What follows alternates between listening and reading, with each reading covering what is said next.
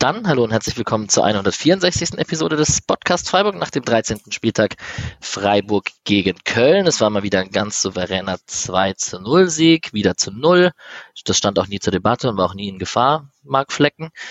Wir haben eine Union-Niederlage gegen Leverkusen mit 15 0. Das bedeutet, wir sind Bayern-Jäger Nummer 1 und über das alles und die Europa League-Auslosung der Zwischenrunde und unsere Wunschgegner werden wir heute sprechen. Ich sage einmal den etablierten Hallo Julian und Patrick. Hallo ihr beiden. Hi. Hallo. Und dann feiern wir heute ein kleines Debüt vom lieben Ed Bergzwuckel auf Twitter und auf Instagram und er heißt auch Patrick, wir nennen ihn Paddy und wir freuen uns sehr, dass du da bist. Herzlich, herzlich willkommen. Ja, grüßt euch doch erstmal. Hi. Nice. Willst du, willst du dich kurz vorstellen? Wie wollen wir das denn machen? Ja, kann, kann ich machen. Äh, ich bin der Paddy, äh, besser bekannt als Bergzwuckel für viele Leute. Äh, ich twittere recht viel über den SC und irgendwie gefühlt nur über den SC. Ähm, ja, und darüber bin ich wohl irgendwie bekannt mittlerweile. ich weiß zwar nicht warum, aber ja, so sieht's aus. Und dann ja. bin ich jetzt warum auch immer hier gelandet. Ja, so, so ähnlich geht's uns ja auch mit dem Anfang. Dann haben wir irgendwann diesen, kamen wir auf diese glorreiche Idee, diesen Podcast hier zu machen und den auch weiterzuführen. Und bist uns natürlich auch ins Auge gesprungen. Wir haben uns auch schon gesehen in Berlin. Exakt. Und ja. ähm, oder was in Hamburg haben wir uns auch gesehen. Doch, ja, auch, auch. Da sind wir, da auch. sind wir zusammen Stimmt, rumgelaufen. Ja. ja. Paddy stand neben mir in Nord im Stadion. Aha, aha.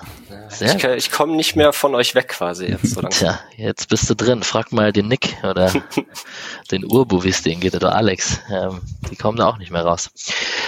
Ähm, ihr könnt den Podcast unterstützen. Es gibt eine Kicktipp-Runde in den Show Notes. Alles weitere, alle weiteren Infos findet ihr in den Show Notes und auf Social Media, auf der Webseite etc. Das muss einmal erwähnt sein. Jede Folge. Danke an alle, die spenden und uns unterstützen. Das ist super nett. Und ähm, du warst auch, lieber Paddy, bei den Frauen im Stadion am Wochenende, richtig? Exakt. Das war ja so unser kleiner Aufhänger. Ja, exakt. Ähm, doppeltes Spielwochenende. Samstag die Frauen, Sonntag die Männer. Ähm, das eine war ein bisschen mehr erfolgreich als das andere Spiel. Aber man hat ja immerhin mit einem neuen Zuschauerrekord durchaus dafür gesorgt, dass es trotz allem neben dem Sportlichen auch für Schlagzeilen gesorgt hat und für durchaus positive Schlagzeilen. Und das Dreisamstadion zu besuchen ist ja grundsätzlich eh immer was sehr, sehr Schönes. Ja, wird man noch nostalgisch? Äh, ziemlich, ja. Also äh, jedes Mal, wenn man da durch diesen Eingang geht und dann die Treppe hoch und so. Das ist dann schon, fühlt sich dann doch ein bisschen wie nach Hause kommen an jedes Mal. Ja, ich äh, habe diese Ehre leider nicht so oft durch meinen Berliner Aufenthalt, aber der liebe Patrick macht das ja auch ab und zu noch. Nicht so oft.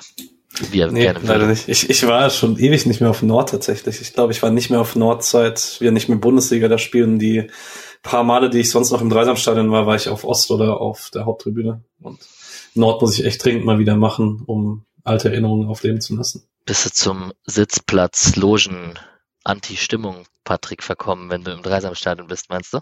Genau, also wenn ich im Dreisamstadion bin, prudel ich gegen Pyrotechnik, egal ob welche brennt oder nicht. Sehr gut, sehr gut, okay. Bis da Pyrotechnik brennt, muss, glaube ich, noch ein bisschen mehr passieren, aber wir werden es beobachten. Genau, über die Frauen und die zweite Mannschaft und die äh, U19 auch, und so sprechen wir am Ende dieser Episode, so wie ihr das gewohnt seid. Julian, du konntest das Spiel nicht live sehen, hast ein bisschen nachgeguckt, die Endphase hast du am Handy verfolgt, hm. aber über Bayernjäger und Tabellensituation und Gewohnheit der SC-Siege und darüber kann man ja trotzdem mit dir sprechen. Und das Frauenspiel habe ich ja auch gesehen. Hervorragend. Äh, nur genau, am Sonntag war ich Jugendschiri und dann äh, musste ich musste ich die äh, Hälfte in der Kabine dann äh, noch schauen, aber ich bin immerhin vor dem 2 zu 0 eingestiegen. Das heißt, ich, der Sieg gehört auch so ein bisschen mir. Ah, hervorragend. So ich bei dem Grifo-Tor vor ein, zwei Wochen. Patrick, Stimmung im Stadion war zwischenzeitlich nicht so gut. Hast, hattest du das geschrieben? Irgendjemand hat es bemängelt. Ich glaube, Hadi und ich haben das beide bei Twitter gestern und auch nachdem wir uns nach dem Spiel noch gesehen haben, uns ziemlich drüber aufgeregt. Oder aufgeregt, vielleicht das falsche Wort. Ähm, über manche Leute mehr als über andere. Ich finde, das ging gestern wirklich durch den ganzen Block ein bisschen. Man hatte schon bei den beiden Vorsängern ein bisschen weniger Energie, als man es manchmal kennt. Ich weiß nicht, ob da ziemlich viele einfach noch müde waren, weil die, mit denen ich geredet habe, die ich kannte, die in Baku waren, die hatten halt alle mindestens zwei 18-Stunden-Flüge, manche sogar noch Stress bei der Ausreise, wo sie sich noch bei der deutschen Botschaft melden mussten und so. Da waren sicherlich einige gestern nicht mit voller Energie im Stadion.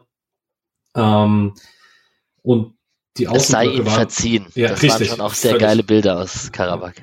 völlig. Ja. Ähm, die Außenblöcke waren aber wieder ein Problem und das waren sie jetzt wiederholt in den letzten Wochen. Ähm, war nicht so geil irgendwie. Das, äh, das, das muss wieder ein bisschen besser funktionieren und äh, vielleicht, um das jetzt vorzugreifen, wenn wir jetzt gerade das Thema haben, wir haben uns in den letzten Wochen bei Twitter häufiger darüber aufgeregt, dass äh, SC Freiburg vor direkt nach dem Abpfiff in voller Lautstärke ge so laut gespielt wird, dass niemand mehr drüber singen kann. Gestern blieb's aus und es war einfach Stille.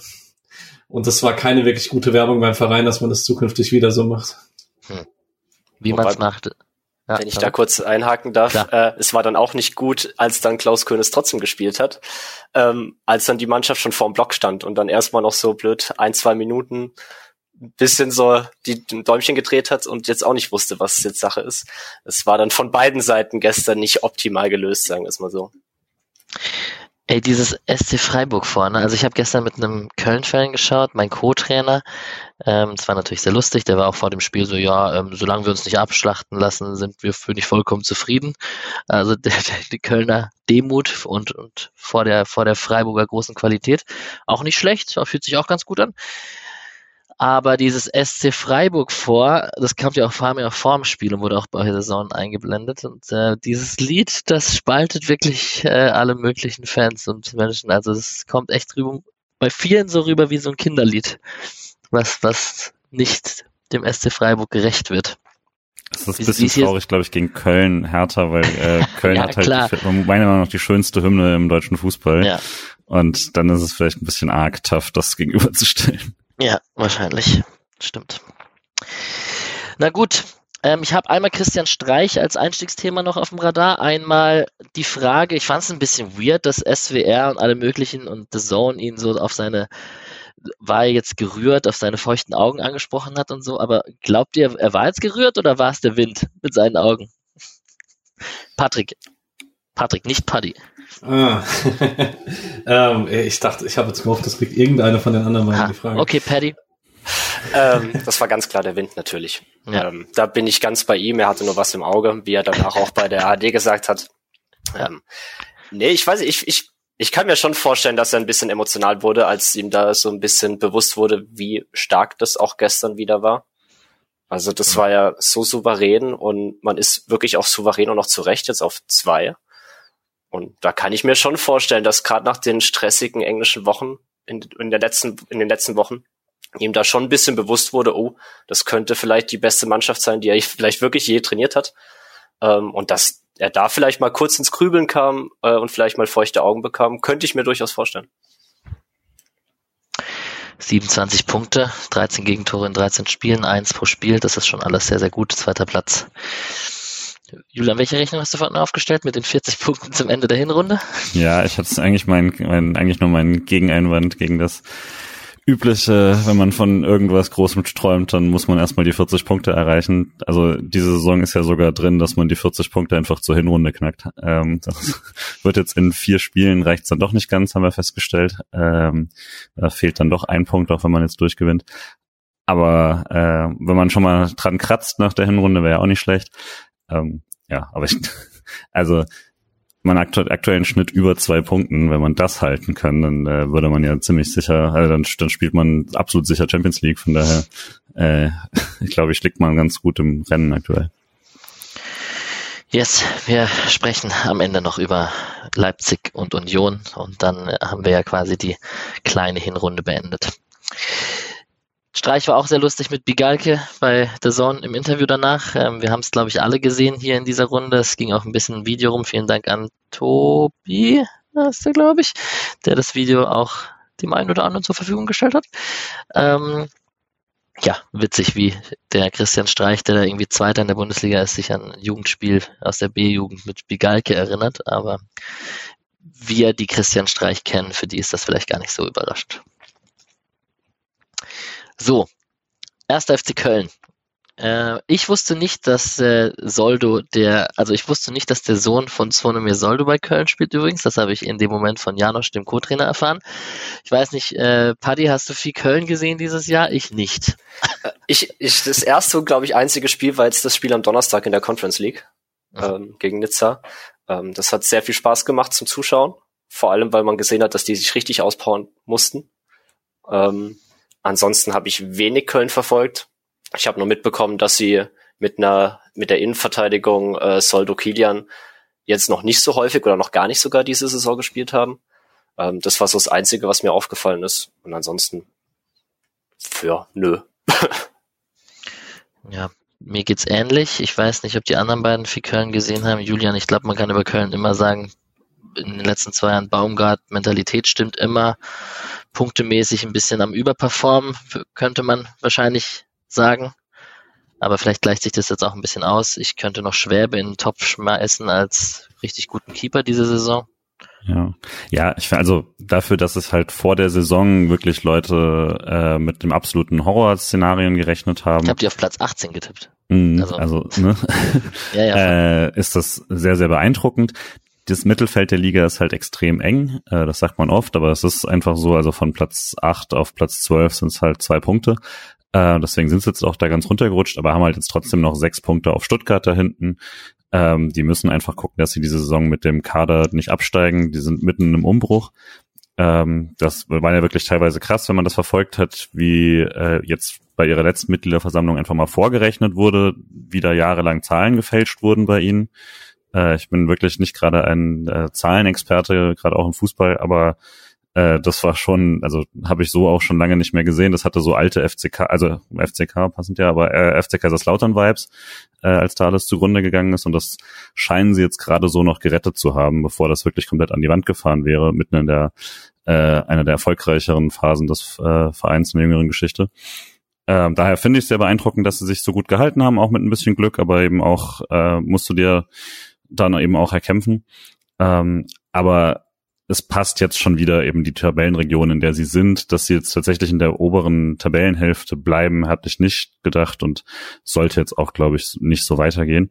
Ähm, ich persönlich bin ja noch äh, großer Hector-Fan, äh, wenn er spielen kann, auch wenn er manchmal ein Schwein ist. Aber das macht's ja, wenn man zumindest Fan des FC Köln ist, nur sympathischer und äh, mag es dann tatsächlich auch, wenn halt ein Spieler sich so für den Verein zerreißt, wie er es dann immer wieder gemacht hat. Das ist dann oft ein Klischee und bei ihm stimmt das halt einfach. Ähm, dieses Video, was mal rumging, wie sie in der Kabine stehen und äh, Tommy singen, äh, wo er dann so inbrünstig dabei ist, das äh, schätze ich dann schon sehr an einem äh, Anführer in einem Team und äh, genau, den hat der den ja auch noch gefehlt würde auch sagen, man sieht jetzt schon ein bisschen, dass für Köln dieses Auto, äh, das Ausscheiden aus der Conference League gerade noch zum richtigen Zeitpunkt kommt, weil die Ergebnisse der letzten Wochen, die konnte man halt irgendwie so ein bisschen retten, weil man eben diese Grundmentalitäten immer abruft und es unglaublich beeindruckend ist. Aber ich meine, Köln hat, haben jetzt Hübers, Hector und Jubicic gefehlt.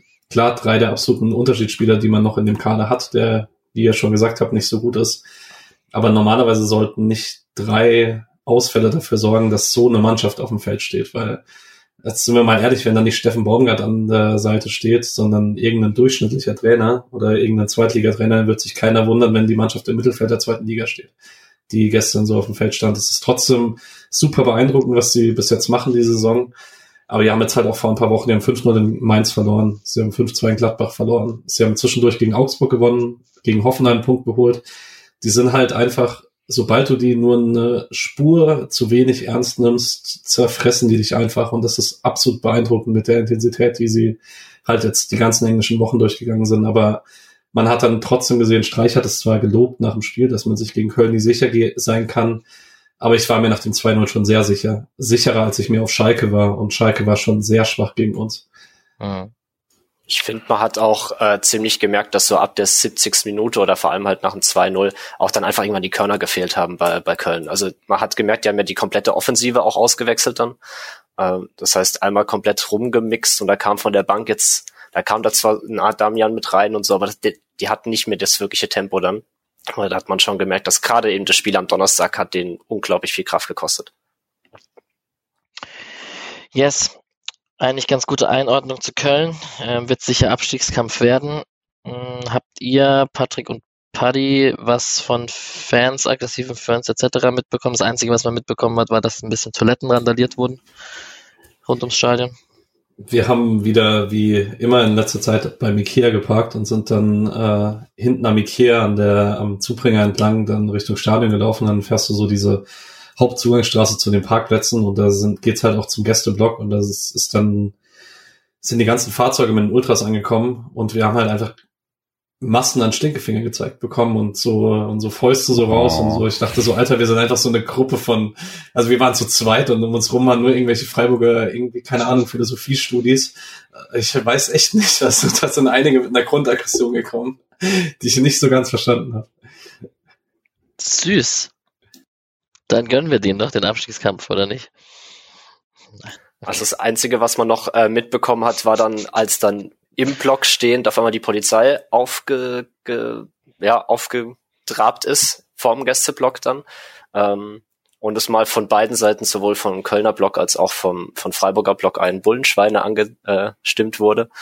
Ähm, da wurde sich dann also ein bisschen solidarisiert, um, ohne wahrscheinlich zu wissen, was da jetzt genau ablief. Ähm, aber was man halt so hört, ist es wohl einfach ziemlich unnötig, was da gestern passiert ist wohl. Alright. Ja, so viel hat man nicht mitbekommen. Es gibt den einen oder anderen Zeitungsartikel. Ähm, kann man sich noch erkundigen.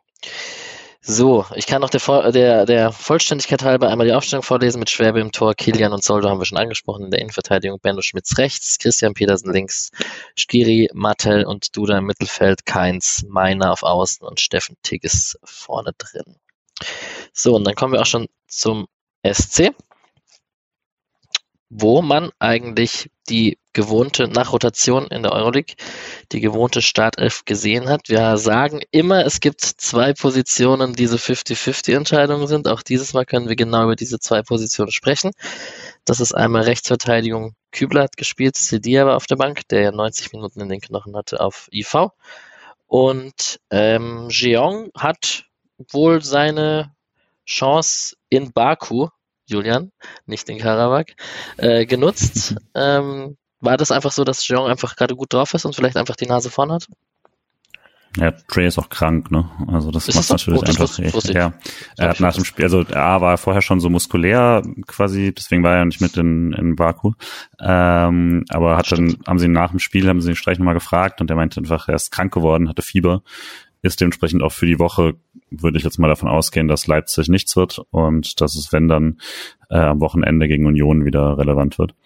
Ähm, aber genau, deswegen hat er das schon, würde ich sagen, bei, er hat das schon quasi aus, aus automatisch gewonnen, hat aber jetzt äh, generell die letzten Wochen und in dem Spiel nochmal besonders ge gezeigt, dass er äh, sein, seine Formkrise erstmal auf jeden Fall überwunden hat und wieder richtig gut, äh, gut gespielt hat, auch vom Tor abgesehen, aber das ist natürlich dann auch nochmal eine Coolness, die ihm in den letzten Monaten oft abgegangen ist. Ich hab's, es war schlecht vorbereitet von mir, er war ja nicht mal auf der Bank, der gute Trey. Ähm, ist interessant, jetzt wo man keine Verletzte hat, dann trifft es jetzt echt auch wieder Kaderspieler, die es nicht in den Kaderstoffen mit. Ähm, also jetzt in dem Fall Trey war es auf jeden Fall und Gulde, wer ist noch von den Profis? Schmid, die haben es halt nicht auf die, nicht mal schaffen es dann nicht mal auf die Bank, wenn der erste keine Verletzte hat. Right, und die zweite Position ist äh, Kübi Sedia. Paddy, wen siehst du lieber? Du als hier Spotcast mit deinem Spotcast-Anfang hier? Schwierig. Äh, ich mag beide aus unterschiedlichen Gründen. Äh, Kübi ist halt, also alleine wegen dem Schuss muss man Kübi lieben. lieben. Ähm, es macht einfach wahnsinnig Spaß, was er für einen Offensivdrang hat. Ähm, ich sehe Sildilia als unfassbar spaßiges und interessantes Talent an, ähm, der einen wahnsinnigen Schritt diese Saison schon gemacht hat. Hätte ich nie gedacht, dass er überhaupt sich für ja, so viele Wochen auch etablieren kann als Stamm, äh, Stamm-RV. Ähm, ich bin aber mit Kübler, glaube ich, ein bisschen mehr zufrieden, ähm, weil er einfach dann doch diese Routine mittlerweile hat, auf diesem Niveau auch spielen zu können und abliefern zu können. Ähm, ja, und sehr Vorteil bei Stelilia ist halt vor allem, dass er auch ähm, IV spielen kann. Das hat man ja in Baku dann sehr gut gesehen. Ähm, deswegen auch, der wird in Zukunft auf jeden Fall noch deutlich mehr Anteile bekommen und sollte er auch bekommen, weil er einfach auch ein Riesentalent ist. Ähm, aber ein Kübler in der Form, auch wenn er nicht gescored hat, wo man ja sagen muss, oh, das wird, hat er, hat er eine Formkrise so langsam. Aber ähm, nee, bin da grundsätzlich äh, mit beiden sehr zufrieden, fand aber die Wahl von Kübler jetzt auf jeden Fall gegen Köln die deutlich bessere Wahl. Strong Opinion, Siltilia ist eine Klasse besser. Jetzt schon. Ich, ich, also vor allen Dingen Stadionmeinung. Ich fand, ich find's krass, wie viel unsicherer ich mich fühle, wenn Kübler angelaufen wird, als wenn Cedilia angelaufen wird. Und es waren gestern auch einige, keine Ahnung, ja, ich finde, ich finde, Sevilla ist auf engem Raum schon besser im Passspiel als Kübler ist. Ich, im letzten Drittel nicht, aber im defensiven Spielaufbau schon. Und ich finde ihn auch defensiv schon ein Stück stabiler. Also, ich kann's, also, und wenn nicht, ist es mir nicht close, also ist es mir nicht deutlich genug pro Kübler, dass ich ihn über den jüngeren CD erspielen würde. Und ich bin nicht so glücklich damit, dass gerade das Stammspielerpendel für mich eher so Richtung Kübler kippt. So, wenn ich mir Muss halt mal ein paar Tore schießen, der Junge. ja, ähm, wir haben gesehen, dass man auch Tore nach kurzen Einwürfen, wie von dem von Grifo machen kann und nicht nur nach langen, wie dem von Celia. Aber Kübi hatte auch seine Torchance, wo wir nachher drauf zu sprechen kommen. Also ähm, ich bin, vielleicht bin ich aber auch ein bisschen beeinflusst von dem sehr sympathischen Kübi-Interview, das ich mit ihm führen durfte und ähm, er einfach ultra sympathisant ist. Ich musste erwähnen an dieser Stelle, ne, Julian? Ja. Das ist ein richtig gutes Interview. Eins. Ja. Vielen Dank, vielen Dank. Wegen mir meinst du, nicht wegen Kübi. Ne? Natürlich. Ja, danke. Gut, tut mir leid. Ähm, wir kommen zu den Highlights. Ähm, und es geht eigentlich wild los. Die klassische Mischa-Frage mit der Anfangsphase kann man, glaube ich, äh, so zusammenfassen, dass Köln Glück hat, nicht eins zu kassieren in dieser wilden Anfangsphase. War nicht eure Seite. Wart ihr beide auf Süd? Paddy. Ihr wart beide auf Süd. Wir waren beide auf Süd. Das heißt, diese ganz closen Szenen, Patrick hat es bei uns in der Gruppe erwähnt, die waren für euch nicht immer ganz klar, für euch war nicht immer ganz klar ersichtlich, wie close die tatsächlich waren. Ja, eigentlich hat man nur gesehen, dass halt Schwebe irgendwie immer dran kam. Ob die jetzt dann wirklich besonders gefährlich waren, konnte man natürlich schlecht einschätzen, aber er stand auf jeden Fall immer dazwischen. Ich habe auch, also als Nick in der Halbzeit geschrieben hat, 1,5 Expected Goals, dachte ich mir, irgendwas habe ich verpasst, weil es waren halt diese Torschüsse, es waren halt immer so viele Leute im Strafraum. Ich dachte dann immer, das ist sicherlich keine klare Abschlusssituation, aber es waren halt ziemlich viele dann doch. Bisschen klarer. Okay, aber ihr konntet sehen, wie in der ersten Minute Günther versucht hat, mit rechts zu schießen. Ja. Das, das ist dann noch 20 Meter näher dran, weil es an der Strafraum, an der Strafraumkante war. Ja, das hat nicht so gut geklappt. Ähm, wurde geblockt. Wurde es geblockt oder ging er vorbei? Nee, ich glaube, er wurde geblockt. Geblockt, ja. Genau. Ähm, Gregoritsch auf Eggestein gespielt, der hat den Rückraum zu Günther gespielt. Und in der dritten Minute, wir reden, glaube ich, auch viel in diesem Spiel über diese Chupbälle von Freiburg aus der Verteidigung raus, über die Abwehrketten. Ähm, auch einfach so wie jetzt in dem Fall Ginter äh, rechts die Linie runter, einfach auf Doan. Das ist auch ein Mittel, was man immer häufiger anwendet. Ich möchte generell in dem, an, an dem Spiel, das kam auch im, im Rasenfunk, wurde es auch erwähnt, dass das Spiel auch sehr rechtslastig ist in phasenweise, beziehungsweise wenn man sich die Highlights anschaut, wirklich sehr viele Recht, äh, Chancen über die rechte Seite mit Doan und Jeong und Eggestein und auch Kübi. Ähm, und das eben auch für Entlastung beziehungsweise ähm, Balance sorgt, wenn wir immer über den linken Anker sprechen. Aber auch die Chance in der dritten Minute, Patrick, äh, entsteht über rechts. Ich wollte was Allgemeineres dazu sagen. Ja. Äh, vielleicht so, weil es ein bisschen von der Kölner Herangehensweise vielleicht provoziert wurde, weil, im, also zumindest was für mich im Stadion in der ersten Halbzeit sehr klar ersichtlich, dass der Kölner Pressing-Fokus war. Ähm, man ist eigentlich aggressiv draufgegangen, sobald Ginter am Ball war und ähm, ist dann auf Kübler voll durchgelaufen und ist auf Eggestein voll durchgelaufen und man hat dieses harte Anlaufen meistens nicht gemacht, wenn Freiburg auf links war mit äh, Grifo und Höfler. Wahrscheinlich, weil man sich auch dachte, gegen die beiden brauchst du halt nicht voll aggressiv draufgehen, sondern da hat man dann eher geguckt, dass man Günther den Weg, die Linie runter zustellt sozusagen. Und dann war halt, Ginter hat dann doch häufig probiert, flach auf Kübler zu spielen. Das war dann oft ein Ballverlust oder man musste wieder zurück aufbauen, weil da halt einfach super wenig Raum war.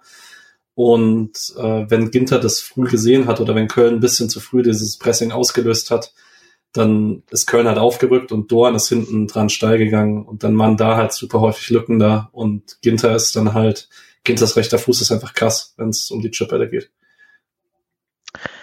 Ja, am Ende kommt Grifo an den Ball. Also Kübi flankt auf den kurzen Pfosten, er rutscht durch auf den langen und Grifo kommt an den Ball und legt sich den auf den rechten und möchte ihn da irgendwie in den Winkel schlänzen, aus kurzer Entfernung. Schwer bekannt ihn halten. Im Nachhinein, ich habe gesagt, warum knallt er nicht einfach flach drauf? Dann wird er irgendwie abgefälscht und fliegt irgendwie von einem Schienbein ins Tor rein. Ich weiß nicht, Jeong hat sich, glaube ich, auch noch kurz den Ball gefordert in der Mitte, so wie ich das in den Highlights gesehen habe, aber das war halt ziemlich eng und wenn Grifo da am 5 Meter Raum den Ball hat, darf er ruhig auch schießen. Also ich finde, da muss man auch nicht nochmal querlegen. Julian, hast du es gesehen im Nachgang? Ja, ja, klar. Also die großen Szenen habe ich dann doch alle nochmal geschaut und ja. ähm, also gerade in der würde auch sagen, also grundsätzlich hat Grifo erstmal immer Schussberechtigung. Äh, ähm, ich glaube, bei ihm ist es halt, dass er davon ausgeht, dass Schwebe jetzt voll das kurze Eck zumachen möchte und noch viel mehr gehen würde und dann würde er ihn halt gegen die Laufrichtung schlänzen, aber der bleibt halt clever stehen, weil er den Verteidiger hat, der das dann zumacht. Ähm, deswegen die Flanke vorher von Kübler war halt schon gut, aber Jeong hat natürlich trotzdem recht. Ne? Also wenn er ihn direkt da, als er sich den zum ersten Mal zurechtlegt, äh, spielt, dann kann er den eigentlich ziemlich gut einschieben. Deswegen auch verständlich, dass äh, Jeong den gerne hätte. Ich glaube nur dann, also wenn Grifos Augen da mal groß werden, ist halt rum. Das muss man, das, also das muss man einfach mit einkalkulieren bei ihm. Das ist dann auch äh, insgesamt immer noch ein Gewinn. Hm. Dann haben wir in der sechsten Minute, ich mache einfach mal weiter, haben wir die da beginnt die Fleckenshow am heutigen Tage, der viele Schnitzer drin hatte. Äh, zwei davon waren wirklich sehr, sehr gefährlich. Das war die erste davon. Was macht er? Warum, warum schießt er die Leute an heute? Und was war mit ihm los, Paddy?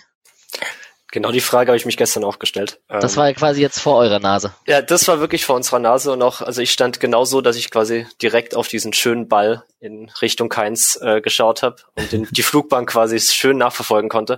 Ich weiß ehrlich gesagt nicht, was er vorhatte. Das, äh, also ich kann es mir bis heute, heute nicht erklären, wen er anspielen wollte, ob er ganz rechts rausspielen wollte oder ob er Keins einfach nicht gesehen hat. Wahrscheinlich eher ersteres, ähm, aber der fliegt halt Keins perfekt vor die Füße. Und da kann man dann nur froh sein, dass er viel zu lange braucht. Also ich habe mich total gewundert, dass er A nicht direkt abschießt, äh, abschließt. Da wäre durchaus Möglichkeiten gewesen, eine Möglichkeit da gewesen. Und dann vertändelt er ihn ziemlich leichtsinnig. Also er hat irgendwie dann keine Anspielstation. Da hat dann, glaube ich, auch Ginter was oder Lien hat, mir gar nicht sicher. Äh, macht es dann sehr, sehr gut zu. Und ich glaube auch Höfler hilft aus. Ähm, das war dann wirklich sehr gut dann verteidigt in dem Moment. Ähm, ja, aber da kann man dann schon ein bisschen von Glück reden, dass Keins einfach nicht wusste, was er machen soll in dem Moment. Ja, mein Köln-Fan, sorry Patrick, ist auf jeden Fall äh, ausgerastet, dass der nicht direkt geschossen hat und warum Schussfinte und warum brauchst du so lange und Spoiler-Alarm genauso ist auch ausgerastet bei meiner in, in, der zweiten Halbzeit, dass er nicht direkt schießt, sondern so lange braucht und wartet, bis Flecken wieder in die andere Richtung rennen kann. Ähm, gegen Freiburg musst du solche Chancen nutzen. Das ist absolut richtig, ja. ja. Ähm, gegen Spitzenmannschaften kriegst du nicht so viele. Korrekt. Ähm, korrekt. Gut gescoutet von Keins übrigens. Der, man sieht's in der, wenn man sich die Highlights anguckt, ganz gut, der Flecken beide Bälle wegnimmt, wenn er sie ein bisschen unsauber spielt, weil Flecken ja da gerne sowohl den Chip halt auf Kinter als auch halt den langen auf den Außenverteidiger spielt. Noch lieber, wenn Zildilia da steht, weil der den Ball halt im Zweifel, auch wenn er fünf Meter zu hoch kommt, aus der Luft wird. Ähm, aber kein steht halt genauso da, dass wenn er nicht ganz sauber kommt, dass er ihn abfangen kann. Ähm, und also mit der Frage, wird Ginter, äh, Lienhardt wird ausgeholfen. Also Ginter macht da richtig gut Druck direkt, aber vor allem Lienhardt ist am, auf der anderen Seite des Spiels und ich glaube, was er nämlich eigentlich vorhat, nachdem er nicht direkt abschließt, ist den Ball durchstecken. Und Lienhardt checkt es gerade noch und rennt quasi so, dass es eine Abseitsstellung wird, wenn er ihn jetzt durchsteckt. Also er braucht zu lange und als er dann sieht, glaube ich, dass da eine Passmöglichkeit wird, in der Sekunde geht Lienhardt schon raus und dann kann er nicht mehr durchstecken. Ähm, also natürlich braucht er, braucht er da viel zu lange zum Abschluss und so, aber nach dem Fehler machen sie es auch wirklich alle gut. Freiburger ist gut, um den äh, da auszubügeln. Selbst die Parade sieht dann so ein bisschen ein bisschen seltsam aus von Flecken, finde ich. Oder zumindest hat er da auch schon deutlich souveräner alles gehalten. Aber na gut, also es ist so ein bisschen wie Neuer, wenn er mal irgendwie einen Ausflug macht und das irgendwie nicht klappt, dann sieht's halt immer dann doof aus. Aber vielleicht muss man sich das halt dann auch irgendwie einkaufen. Ich habe ja gesagt, weil Freiburg so eine gute Defense hat, muss Flecken halt selber Chancen kreieren, damit er sich zeigen kann für die Welt. das war meine Theorie. Gut. Ist nichts passiert, ähm, konnte er halten. Man hat in seinem Gesicht auch angesehen, sorry Jungs, ähm, hat ihn nicht davon abgehalten, es nachher nochmal zu machen, aber gut.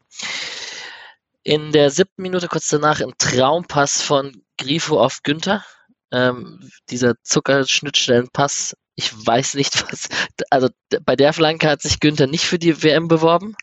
Die ging nämlich dann in hohem Bogen ins äh, über alle, über alle hinweg. Aber gut, er hat es ja später noch besser gemacht. Ähm, ich weiß nicht, was, was ihr als nächste Highlights hat. Ich habe die 14. Minute, gibt es einen Eckball von Grifo, den Schwerbe rausfaust. Strong hat einen Fernschuss, der abgeblockt wird. Patrick? Ich habe in der zwölften, man hat einen Ballverlust auf der rechten Seite, äh, wo keins dann einen unsauberen äh, Pass danach spielt. Aber da hat's mich so ein bisschen wahnsinnig gemacht und es zieht sich allgemein durch die erste Halbzeit. Es ist aber wahrscheinlich auch total Stadioneindruck getrübt, weil ähm, ich mag das eigentlich, wenn, wenn ich zu Hause Fußball schaue, dass Freiburg inzwischen so ein Selbstverständnis hat, dass man immer die spielerische Lösung sucht, aber man hat sich einfach so oft pressen lassen, weil Köln es halt relativ klug gemacht hat und hatte dann so kleine Passfenster und wenn man dann ein bisschen unsauber war, war es sofort halt ein, konnte es halt sofort ein Ballverlust werden, wenn man es nicht ganz perfekt gemacht hat. Und gleichzeitig war, sah man nach langen Bällen so gut aus, weil Gregoritsch einfach in der Luft richtig effektiv war gestern gewinnt dann noch sieben Kopfballduelle insgesamt und ich habe nicht verstanden, warum man nicht einfach häufiger mal geschlagen hat. Und man hat einfach stur immer weiter flach hinten rausgespielt. Und mich hat's wahnsinnig gemacht. Aber macht mich tatsächlich immer nur wahnsinnig, wenn ich im Stadion stehe.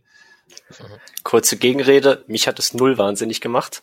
Ja. Äh, also ich war da. Sehr gut. Äh, ich war da wirklich gerade so die, die erste halbe Stunde vom Spiel, bis auf die Druckphase, so die letzten zehn Minuten, die Köln dann nochmal hatte in der ersten Halbzeit, war ich wirklich so überzeugt vom Team und fand es so, weil genau dieses Selbstverständnis, was Patrick zur Weißglut gebracht hat, ähm, fand ich wirklich auch, ja, einfach, sie konnten das machen, weil sie es einfach drauf haben aktuell. Ähm, und deswegen, ich bin da nicht einmal so wirklich, ja, irgendwie ausgetickt, ausgerastet, irgendwas. Ich habe gedacht, ja, die, die, die haben das voll im Griff. Lass sie doch laufen, die Kölner, lass sie doch anpressen, die kommen da nicht dran. Hervorragend. Julian, komm, wir lehnen uns zurück und schauen, wie die Patricks diskutieren. Das, ich das ist genau mein Konzept. Wir haben in der 15. Minute Doppelparade Schwäbe.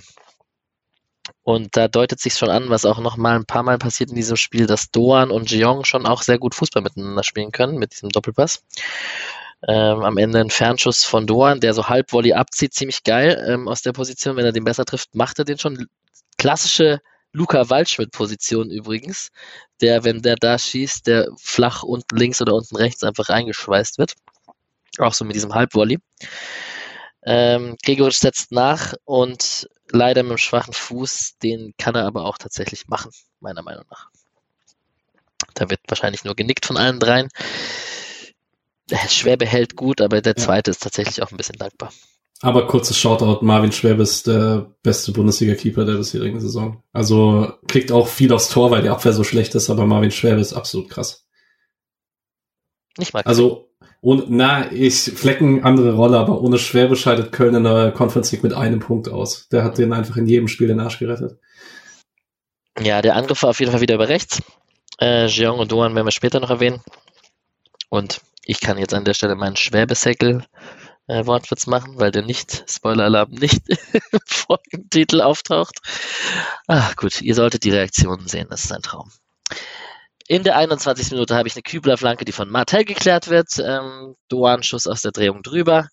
Dann in der 23. Minute habe ich nochmal so einen Chipball notiert von Lienhardt auf Doan. Also es ist einfach ein probates Mittel oder ein Mittel, das man jetzt sehr oft anwendet, diese Chipbälle. Petersen klärt 30. Minute Konter von, ihr unterbrecht mich einfach, wenn ihr was habt, ähm, 30. Minute Konter von ähm, über Keins und Pedersen, der, wo Keins einfach ins Tor auspasst und der Pass zu weit kommt.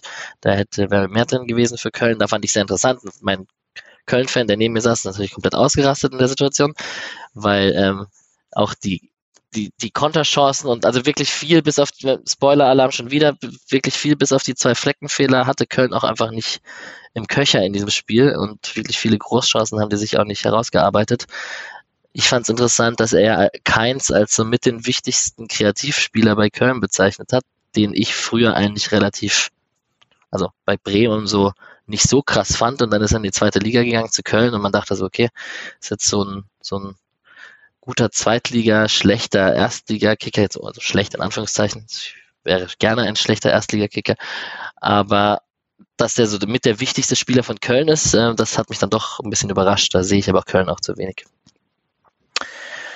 So, 31. Minute Günther und Grifo. Das ist vielleicht die nächste Chance. Ich weiß nicht, Paddy, wie, ihr, wie ihr es gesehen habt. Auf jeden Fall kam Eggestein aus dem Rückraum äh, zum Schuss und der, Block, der Schuss wurde auch geblockt. Eggestein hat sich aber sichtlich aufgeregt, dass er den nicht besser trifft und besser ja, aufs Tor bekommt. Aber der einfach der, der linke Anker, das war so eine absolut typische linke Anker-Doppelpass-Aktion, ähm, wo Günther dann die Chance hat, den Ball nach innen zu spielen. Schön gespielt, kann er mehr draus machen. Kann verstehen, dass er sich aufregt. War jetzt aber auch kann passieren. Aber schön, schön rausgespielt. Das war, wir hatten es ja vorhin davon, dass sie eigentlich sehr viel über rechts gespielt haben. Und das war jetzt was ganz Klassisches, wie man es eigentlich seit ja, gefühlten Jahrzehnten fast schon kennt, wie die beiden zusammenspielen. Ähm, super schön gespielt. Ja, kann mehr draus passieren. Yes. Und in der 33. Minute, lieber Julian, hätte der äh, Lukas Kübler fast schon wieder zugeschlagen. Ich habe gerade die Szene gar nicht mehr. Äh, ah, ja, ja doch, klar. Ähm, auch halt wieder mit Doan. Das ist auch wieder, das fand ich bei den Szenen irgendwie, ich hatte Doan bei den Sachen, die ich dann gesehen habe, vom Spiel her oft gar nicht so auf dem Schirm und irgendwie ist halt, das hat ist wirklich halt das, was ich oft über Grifo gesagt habe, dass er dann doch anständig an den Szenen beteiligt ist, weil er halt irgendwas immer wieder richtig macht. Ähm, und ja, also äh, ich glaube, wird er dann, weiß nicht, wer ihn blockt, Kilian, irgendwie blockt Kilian, ihn auf jeden ja. Fall. Ähm, genau, aber also fand es generell äh, ist es dann halt natürlich nochmal eine, eine Torgefahr, die man da mitbringt. Ähm, aus der Phase kann ich ansonsten nicht so viel sagen, weil wie gesagt, da bin ich äh, am wenigsten drin. Patrick? Erstens vielleicht auch nochmal allgemein zu Doan, das ist so krass, also mir ging es genauso bei den Highlights wie bei Julian, ähm, dass ich ihn gestern im Stadion gar nicht so auffällig fand, aber nach den Highlights halt nochmal, weil man halt ja immer noch wie in den letzten Jahren probiert, auf rechts zu überlagern, um dann halt links Räume zu schaffen für Günther und Grifo. Und das war halt bisher immer nur der Zweck, um links Platz zu machen. Und jetzt äh, hast du rechts sehr enge Räume und du hast jemand, der die trotzdem auflösen kann, wenn du irgendwie die Möglichkeit hast.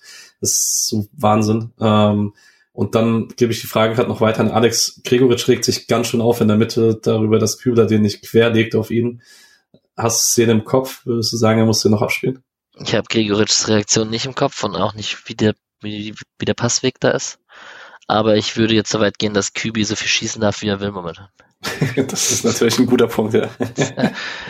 ähm, ja, ich, ich hätte mich sehr gefreut, wenn er da weitergemacht hätte, klar. Ähm, die Frage, die sich vielleicht bei diesem Kübi-Sedia-Vergleich jetzt aufdrängt, wie man es gegen Leipzig und dann gegen Union macht. Vielleicht können wir es an der Stelle kurz vorziehen. Ich rechne fest damit, dass Sedia physisch gegen Leipzig spielt und da defensiv mehr gefordert ist und da man ihn Kübi vorzieht. Und bei Union bin ich mir nicht so sicher, ob man viel Ballbesitz hat und dann doch den Kübi nimmt, der dann offensiv äh, überladen kann, oder ob das auch so ein physisches Spiel ist für Sedia. Da bin ich noch nicht unschlüssig. Was denkt ihr denn, Paddy? Ähm, gegen Union einfach mit Dreierkette spielen. Sildilia, äh, rechter Innenverteidiger, Kühn ah, hervorragend. Ähm, ja. Weil ich glaube, ich weiß nicht, wie häufig auch Nick das, glaube ich, schon getwittert hat, gegen Union mit Dreierkette spielen, das hilft. Ähm, und man hat ja gegen, welches Spiel war das jetzt? Gegen Bremen, ähm, wo sie es gespielt haben. Ähm, da hat das ja dann sehr gut funktioniert und wo Sildilia auf einmal überall war. Ob das dann jetzt natürlich gegen elf Unioner passieren wird, das kann man natürlich jetzt äh, die Frage noch in den Raum stellen. Aber grundsätzlich glaube ich, dass das ein probates Mittel wäre. Ähm, und bei Leipzig stimme ich aber, stimme ich euch zu. Ja, gegen Leipzig muss man eigentlich auch so viel Spieler wie möglich aus dem Pokalfinale aufstellen, weil die heiß wie Frittenfett sind. So würde ich es am, am, Ende machen. Gut, jetzt nehme ich schon vorweg. Ähm, und dann haben wir die letzten zehn Minuten in der ersten Halbzeit. Wir haben es schon so ein bisschen erwähnt. Patrick, der Eindruck im Stadion war der auch so, dass Köln dann besser ins Spiel gefunden hat. Wir haben einmal Martell Ellenbogen gegen Gregal, da gab es kein Gelb, wurde sich auch ein bisschen beschwert, glaube ich. In der 41. Minute gab es eine Ecke für Köln, die Tigges verlängert und Skiri fast am zweiten Pfosten rankommt. Das dürfte auch vor eurer Nase gewesen sein. Und in der 42. Minute eine Skiri-Chance, äh, die geblockt wurde ähm, beziehungsweise der Fuß war davor und der Ball, der Ball ging dann übers Tor, aber ähm, Lienhardt war da und Flecken war auch da. Ähm, das do, doch dennoch gefährlich wurde und eine, eine Strafraumaktion war, nach flachem Ball von rechts außen. Köln da am Drücker und äh, Druckphase überstanden und dann ist man zu, na, trotzdem nicht zufrieden mit dem Unentschieden die Halbzeit gegangen. Man hätte schon gern ein, zwei Tore von Freiburger Seite gehabt, wahrscheinlich. So sehr hat mich die Druckphase ehrlich gesagt gar nicht beunruhigt. Also es ist okay. ein Konter über Skiri, der mir ganz schlimme Flashbacks gegeben hat, weil Höfler ihm sehr lange hinterhergelaufen ist. Ich weiß nicht, ihr erinnert euch vielleicht an ja, ja. ein gewisses Heimspiel gegen Köln. Ähm, und dann hat mich die Szene in der 42. tatsächlich aufgeregt, weil ähm, Freiburg ja gegen diesen Freistoß so super hochgeschoben ist, um die Abseitslinie sehr hoch zu stellen. Und es ist die älteste Freiburger Variante seit Grifo hier ist, dass man den Ball dann einfach auf einen langen Pfosten schlägt oder halt an den, äh, wo jemand steht, der den Ball nochmal in die Mitte gibt. und Günther sieht meiner und lässt ihn da einfach stehen und Köln spielt ihn dahin und meiner hat alle Zeit der Welt und ich dachte mir so, Alter, kennt eure eigenen Standards. Das hat mich als einziges ein bisschen genervt. Äh, ansonsten ist es halt ein Konter und dann zwei Standards daraus resultierend, weil Köln dann mal im vorderen Drittel war, aber jetzt nichts, was mich beunruhigt hätte, aber klar, die zweite Chance für Skiri ist schon relativ gut und wenn er da ein bisschen einfach den Fuß ein bisschen platzierter an den Ball dran bekommt, dann hat Flecken aus der kurzen Distanz dann kein so leichtes Spiel. Ja, und dann war es 0-0 und ich war trotzdem nicht nervös. Also wirklich nicht. Ich dachte, man gewinnt das Spiel. Und ich sehe Nicken, das ist doch gut. Ich musste mich zu dem Zeitpunkt von äh, Pfälzer, also Kaiserslautern slash Pirmasenser Eltern anpöbeln lassen, deswegen äh, äh, war ich zu dem Zeitpunkt aus anderen Gründen nervös. Sehr gut. 46. Minute, ein, also keine Wechsel. Es gab einen Grifo-Eckball. Ähm, Jeong am zweiten Pfosten kommt dann dran, versucht Ginter nochmal in Szene zu setzen, der dann vorbeiköpft.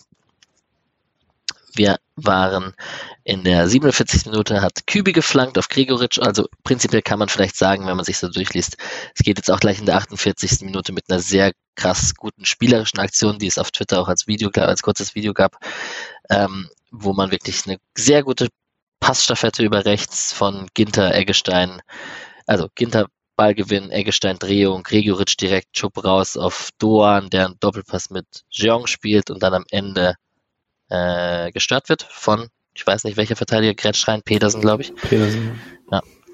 Aber, also ich habe gerade 46., 47., 48. Minute vorgelesen, in der 49., also in der 53. reden wir gleich über ein Tor und wieder müssen wir, glaube ich, davon reden, Paddy, dass der SC Freiburg unter Streich in der letzten Zeit gut aus der Pause kommt. Exakt. Da kann man, kann ich jetzt wenig weiteres dazu sagen, Punkt. außer dir äh, zuzustimmen, ja. Ähm, ja, das, das sind die besten Anmoderationen. Eine klassische Max Jakob Ost Frage. Ja, ja, ja. Nee, wirklich, äh, saustark aus der Pause gestartet. Ähm, ähm, bei der Aktion noch von Doan in der 48. Äh, war natürlich im Stadion für mich ganz klar, dass der Elfer war. War es natürlich nicht, aber natürlich im Stadion erstmal grundsätzlich äh, geht man immer davon aus, dass es ein Elfer ist. ähm, ja, aber trotzdem wahnsinnig energiegeladen aus der Pause gekommen und dann wirklich aufs 1-0 gedrückt. Ich muss auch zur 48. dazu sagen, die Szene war im Stadion auch völlig weird, weil ich nicht verstanden habe, was Bart Stübner da macht, weil das erstes zeigte an, kein Elfmeter und Abstoß. Und ich dachte so, jetzt entscheide ich, entweder hat ein Ball getroffen oder halt nicht. Ähm, und man merkt auch, wenn man sich das Video anguckt, wie er, wie das bei ihm so Klick macht, dass er erst so zeigt Ball gespielt und dann auf Abstoß und dann so, ah nee, ist doch Eckball. Ähm, was ja dann auch die richtige Entscheidung ist. Aber war dann auch weird, dass sich die Kölner danach darüber beschwert haben, dass es Eckball gibt, wo ich mir dann auch dachte, wollte jetzt lieber, dass er einen Elfmeter pfeift. Ich glaube, er hat sogar ein bisschen Glück, weil das hat für mich, die einzige Sache, die Sinn ergeben hat, ist für mich, dass er auf den Check von links achtet und dann sagt, das reicht mir nie im Leben für einen Elver, also ist es Abstoß und gar nicht so genau auf das Bein geschaut hat dabei, weil sonst würdest du nicht an den Abstoß und sein Linienrichter halt aufgepasst, aber ich glaube, er guckt einfach auf den falschen auf, also auf den falschen Kontakt quasi und deswegen denkt er erst an Abstoß, bis er da korrigiert wird. Ja, okay, äh, weil der Kölner nämlich ja, ich weiß nicht genau, wer ihn da schubst, aber der ja auch, weil deswegen lässt er ihn ja ausgehen. Also das, weil er ist, das, er war der Schubsende, also ist er, das ist kein Foul, also lass ich ihn jetzt rausgehen, hat auch nicht gecheckt, dass der Ball da quasi weggespitzelt wurde. Äh, das heißt, keiner von denen, und dann hast du als Schiri auch noch das Ding, dass der Kölner den Ball ins Ausgehen lässt, dann denkst du nochmal an Abschluss oder so. Aber ähm, genau, also war aber einfach ein geiler Angriff. Also das, der komplette Angriff ist wunderbar. Äh, vorhin ja nochmal so ein Clip rumgegangen davon. Mhm das ist ein Level, was schon echt Spaß macht. Absolut. Und auch der, also auch Eggestein und Gregoritsch total spielerisch mit involviert. Jetzt nicht so nur die kleinen, quirligen Grifo, Doan, Jeong Spieler, sondern auch äh, die etwas hüftsteiferen äh, spielerisch total integriert. Das, ist, das macht schon Spaß anzuschauen. Elber was nicht. 53. Minute haben wir dann das Tor der, der Dosenöffner für den SC Freiburg. Äh, und wir müssen, glaube ich, erstmal über Chico Höfler reden. Super Ballgewinn. Und auch der Pass, dann der spieleröffnende Pass auf Grigoritsch, so halb hoch, dass der Gegenspieler auch nicht drankommt oder dass da kein Ballverlust entsteht, wo dann wieder Gegenpressing entstehen kann, weil das Köln tatsächlich, das eine Sache, die Köln tatsächlich sehr gut macht, ist ja nach Ballverlust draufzuschieben und mentalitätsmäßig den gar nicht erst den Gegenangriff den Gegenangriff im Keim zu ersticken, so, so rum.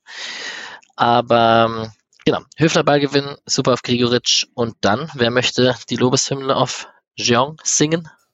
Ich, ich würde gern, ich würde gern auf zwei, äh, ich würde gern zwei Lobeshymnen äh, singen, ja, nämlich auch auf den Pass von Gregoritsch noch, ähm, weil beides sowohl der Laufweg von Cheong, dass er da diesen einfach nur diesen ein zwei Schritte nach links außen zieht, ähm, wo dann ähm, jetzt nochmal, wo Soldo einfach dann nicht mitkommt und Gregoritsch genau in diesem Moment den Pass perfekt in den Lauf spielt. Das war ja besser kannst du den Konter halt nicht ausspielen. Ähm, das alleine war schon großartig und das halt Cheong, der jetzt häufiger auch mal dafür bekannt ist, die großen Chancen mit dem Fuß nicht direkt zu verwandeln, den so platziert an ins lange Eck äh, schiebt. Perfekt. Besser kannst du das an der Stelle nicht ausspielen. Macht er eher die schwierigen Dinge, Julian. also wenn man an den Lupfer damals denkt, den er gemacht hat, der den alle außer du besonders beeindruckend fanden, äh, muss man vermutlich sagen, ja. Äh, ja, war ja jetzt auch eben, war sogar sein erstes Saisontor, glaube ich, ne? Also war echt nötig, dass er, dass er den macht und hat er sich dann auch echt verdient. Fand auch, also Laufweg war super clever, Gregoritsch macht es super. Der Höfler-Pass ist halt echt stark, weil er, ähm, der nimmt sieben Leute, also er überspielt sieben Leute, will sich hier nicht mit Packing-Werten ankommen oder so, aber nimmt halt mit einem, einem Pass darüber sieben Leute raus. Ähm, einer war ja eh noch irgendwo da rumgelegen und äh, hat also hat trotzdem hat Gregoritsch halt 20 Meter Platz in alle Richtungen, als er den Ball annimmt. Und das kann das halt im Vollsprint dann machen, weil da niemand mehr ist. Klar, ist auch miserabel von Köln, was sie da an Absicherung haben. Äh, das ist einfach schlecht. Ginter liegt noch rum. Ja, ja, mhm. auch noch rum. Also sie verteidigen es dann auch nicht gut und sowas, aber Freiburg macht es so gut, wie du es in der Situation machen kannst. Und dafür, dass wir schon echt öfter mal in, auch in guten Saisons hier in der Vergangenheit da saßen und zum Beispiel halt darüber geredet haben, dass man diese Räume hat und sie ständig nicht nutzt, war das ein Paradebeispiel dafür, wie man es machen sollte. Ähm, ich fand es übrigens schön, eine klassische Alex Non-Mention, um es dann doch zu erwähnen mit dem Packing-Wert. Ähm, Habe ich auch keinen gedacht. ähm, ich glaube, das Ginter rumliegt macht es übrigens, macht den Konter für den SC leichter, weil Kölner sieht, dass äh, ein Innenverteidiger fehlt und da rückt, ich glaube, Martel ist es, der noch mit nachrückt und damit halt einfach diese 2 gegen 2 Situation lässt, weil er denkt, hey, da ist eine Situation, in der man gut nachschieben kann, weil da halt Ginter fehlt. Ja, äh, fand ich ganz Was gut. Was war mit auf, Ginter? Er hat, glaube ich, irgendwie im Luftzweikampf, da hat man sich dann auch, äh, er hat sich danach noch äh, beschwert bei ähm, Bart Stübner, auch wenn dann ins Tor gefallen ist, weil er sich halt klar gefault gefühlt hat. Ähm, ist, er hat danach weitergespielt. Ich habe ehrlich gesagt tatsächlich ziemlich wenig gejubelt im Stadion, weil ich echt überzeugt davon war, dass Jong im Abseits stand, ähm, weil das so Hintertor echt sehr danach aussah. Ähm, war dann gar nicht so knapp. Ähm, und vielleicht noch eins, Streich hat es angesprochen im Interview nach dem Spiel, wie klein das Korridor war, der Korridor war, durch den Jong treffen konnte mit dem schwachen Fuß.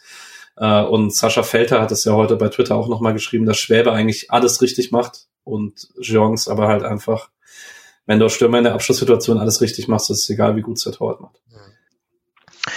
Aus der Köln-Perspektive, die ich ja, ähm, über die ich ja berichten kann, weil Köln-Fan neben mir saß, äh, der fand natürlich, dass äh, Soldo da zu weit weg war von Jeong und im Rücken ihn ein bisschen weglaufen lässt quasi und der mhm. Abstand da zu groß ist.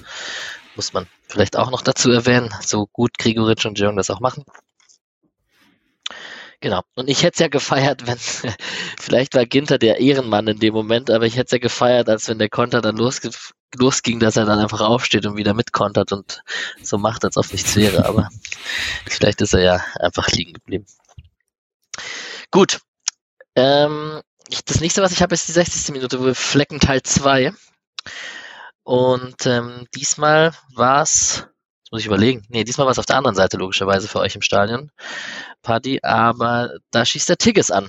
Und der Ball landet am Ende bei Meiner, der es nicht schnell genug macht. Aber wie groß war die Aufregung über Flecken im Stadion auf der Süd? Auf jeden Fall bei mir größer als ähm, bei der Aktion in Halbzeit 1. Ähm, mhm. Das war schon nochmal eine deutlich größere Chance für Köln, da zurückzukommen und den eigentlich zu nutzen. Ähm, aber auch hier eigentlich wie, wie keins in Halbzeit 1. Meiner braucht zu lange. Äh, geht dann noch irgendwie zwei, drei Schritte und dann kann sich, dann macht's Flecken wiederum gut. Also er baut sich gut auf, macht den Weg zu und pariert es dann schon gut. Ähm, aber ja, dieser, der, den Schuss, wie er da äh, Tickets abbolzt, äh, das sollte halt nicht passieren. Der steht halt fünf Meter vor ihm. Ja. Das halt, I don't know. Glaubst sogar, jetzt, oh. so, sch- solange wie er da braucht, kann es echt sein, dass er, dass Lienhardt sogar hinten durchläuft und den einfach, äh, so wie er ihn schießt, einfach mit seinem Fuß noch blockt. Also das auch wieder guter Laufweg dann von Lienhardt in der Szene, das zu checken. Äh, aber ja, hätte er einfach auch, wenn dann direkt eigentlich abschließen müssen. Ich sage jetzt was Gemeines, weil ich habe mir schon die ersten 60 Minuten immer wieder gedacht, wie es eigentlich sein kann, dass Tigges eine Bundesliga-Karriere daraus gemacht hat, dass er einfach groß ist. Äh, in der Situation tatsächlich mal von Vorteil, weil er dadurch halt abgeschossen wird. Ja, ja, ja. Adamian wurde für besagten Tickets eingewechselt in der 62. Minute. Auch da äh, der Köln-Fan neben mir. Äh, jetzt haben wir aufgegeben. Adamian ist so schlecht. Ähm, der hatte ein gutes Spiel gegen Bayern damals. Bei Hoffenheim war das damals, glaube ich. Ich mag den so gerne, gell? Ja. Ich finde Adamian so einen coolen Spieler eigentlich. Ich verstehe es. Ich verstehe es bis heute nicht, warum das bei Hoffenheim nicht geklappt hat. Tja. Kam in der 62. Minute rein für Tigges und in der 64. Minute reden wir dann über das 2 zu 0 vom SC. Und Julian, hey, Christian Günther hat seinen ersten Assist in Mhm. dieser Saison. Wurde auch Endlich. Zeit, ne? War auch mein allererster Gedanke während, während dem Tor, absurderweise. Also so neben Ja, was endlich Günther Assist. Äh, hab gesehen dann später, dass das auch viele direkt so geschrieben haben, also schien nicht nur mir zu, zu gehen. Das Tor selbst fällt ja total unspektakulär vorher. Also dieser Einwurf, ich glaube, äh, ähm, auf der Pressekonferenz wird's ja sogar noch so ein bisschen als, das war nicht mal ein guter Einwurf oder so bezeichnet. Ähm, und das da steht Köln einfach super weit weg, klar, aber er schlägt da halt auch eine sehr, sehr, sehr schöne Flanke aus, aus dem Stand quasi. Aber dass natürlich dann Gregoritsch so frei ist, ist jetzt nicht nur eine geniale Flanke, die ihn da frei spielt, sondern auch einfach, er läuft gut, aber ist auch wieder miserabel äh, dazugeordnet. Und dass man dann halt jemand hat, der, wenn er diese Situation kriegt, sie einfach macht, ist schon krass diese Saison. Das hatte man mit Petersen natürlich dann auch in seiner besten Phase. Ähm, und das ist jetzt nicht so, dass man es gar nicht kennt oder sowas, aber ich hatte einfach nicht vor der Saison damit gerechnet, dass man quasi äh, Stürmer, stürmermäßig da jemand hat, der solche Dinge einfach sofort verwandelt. Yes.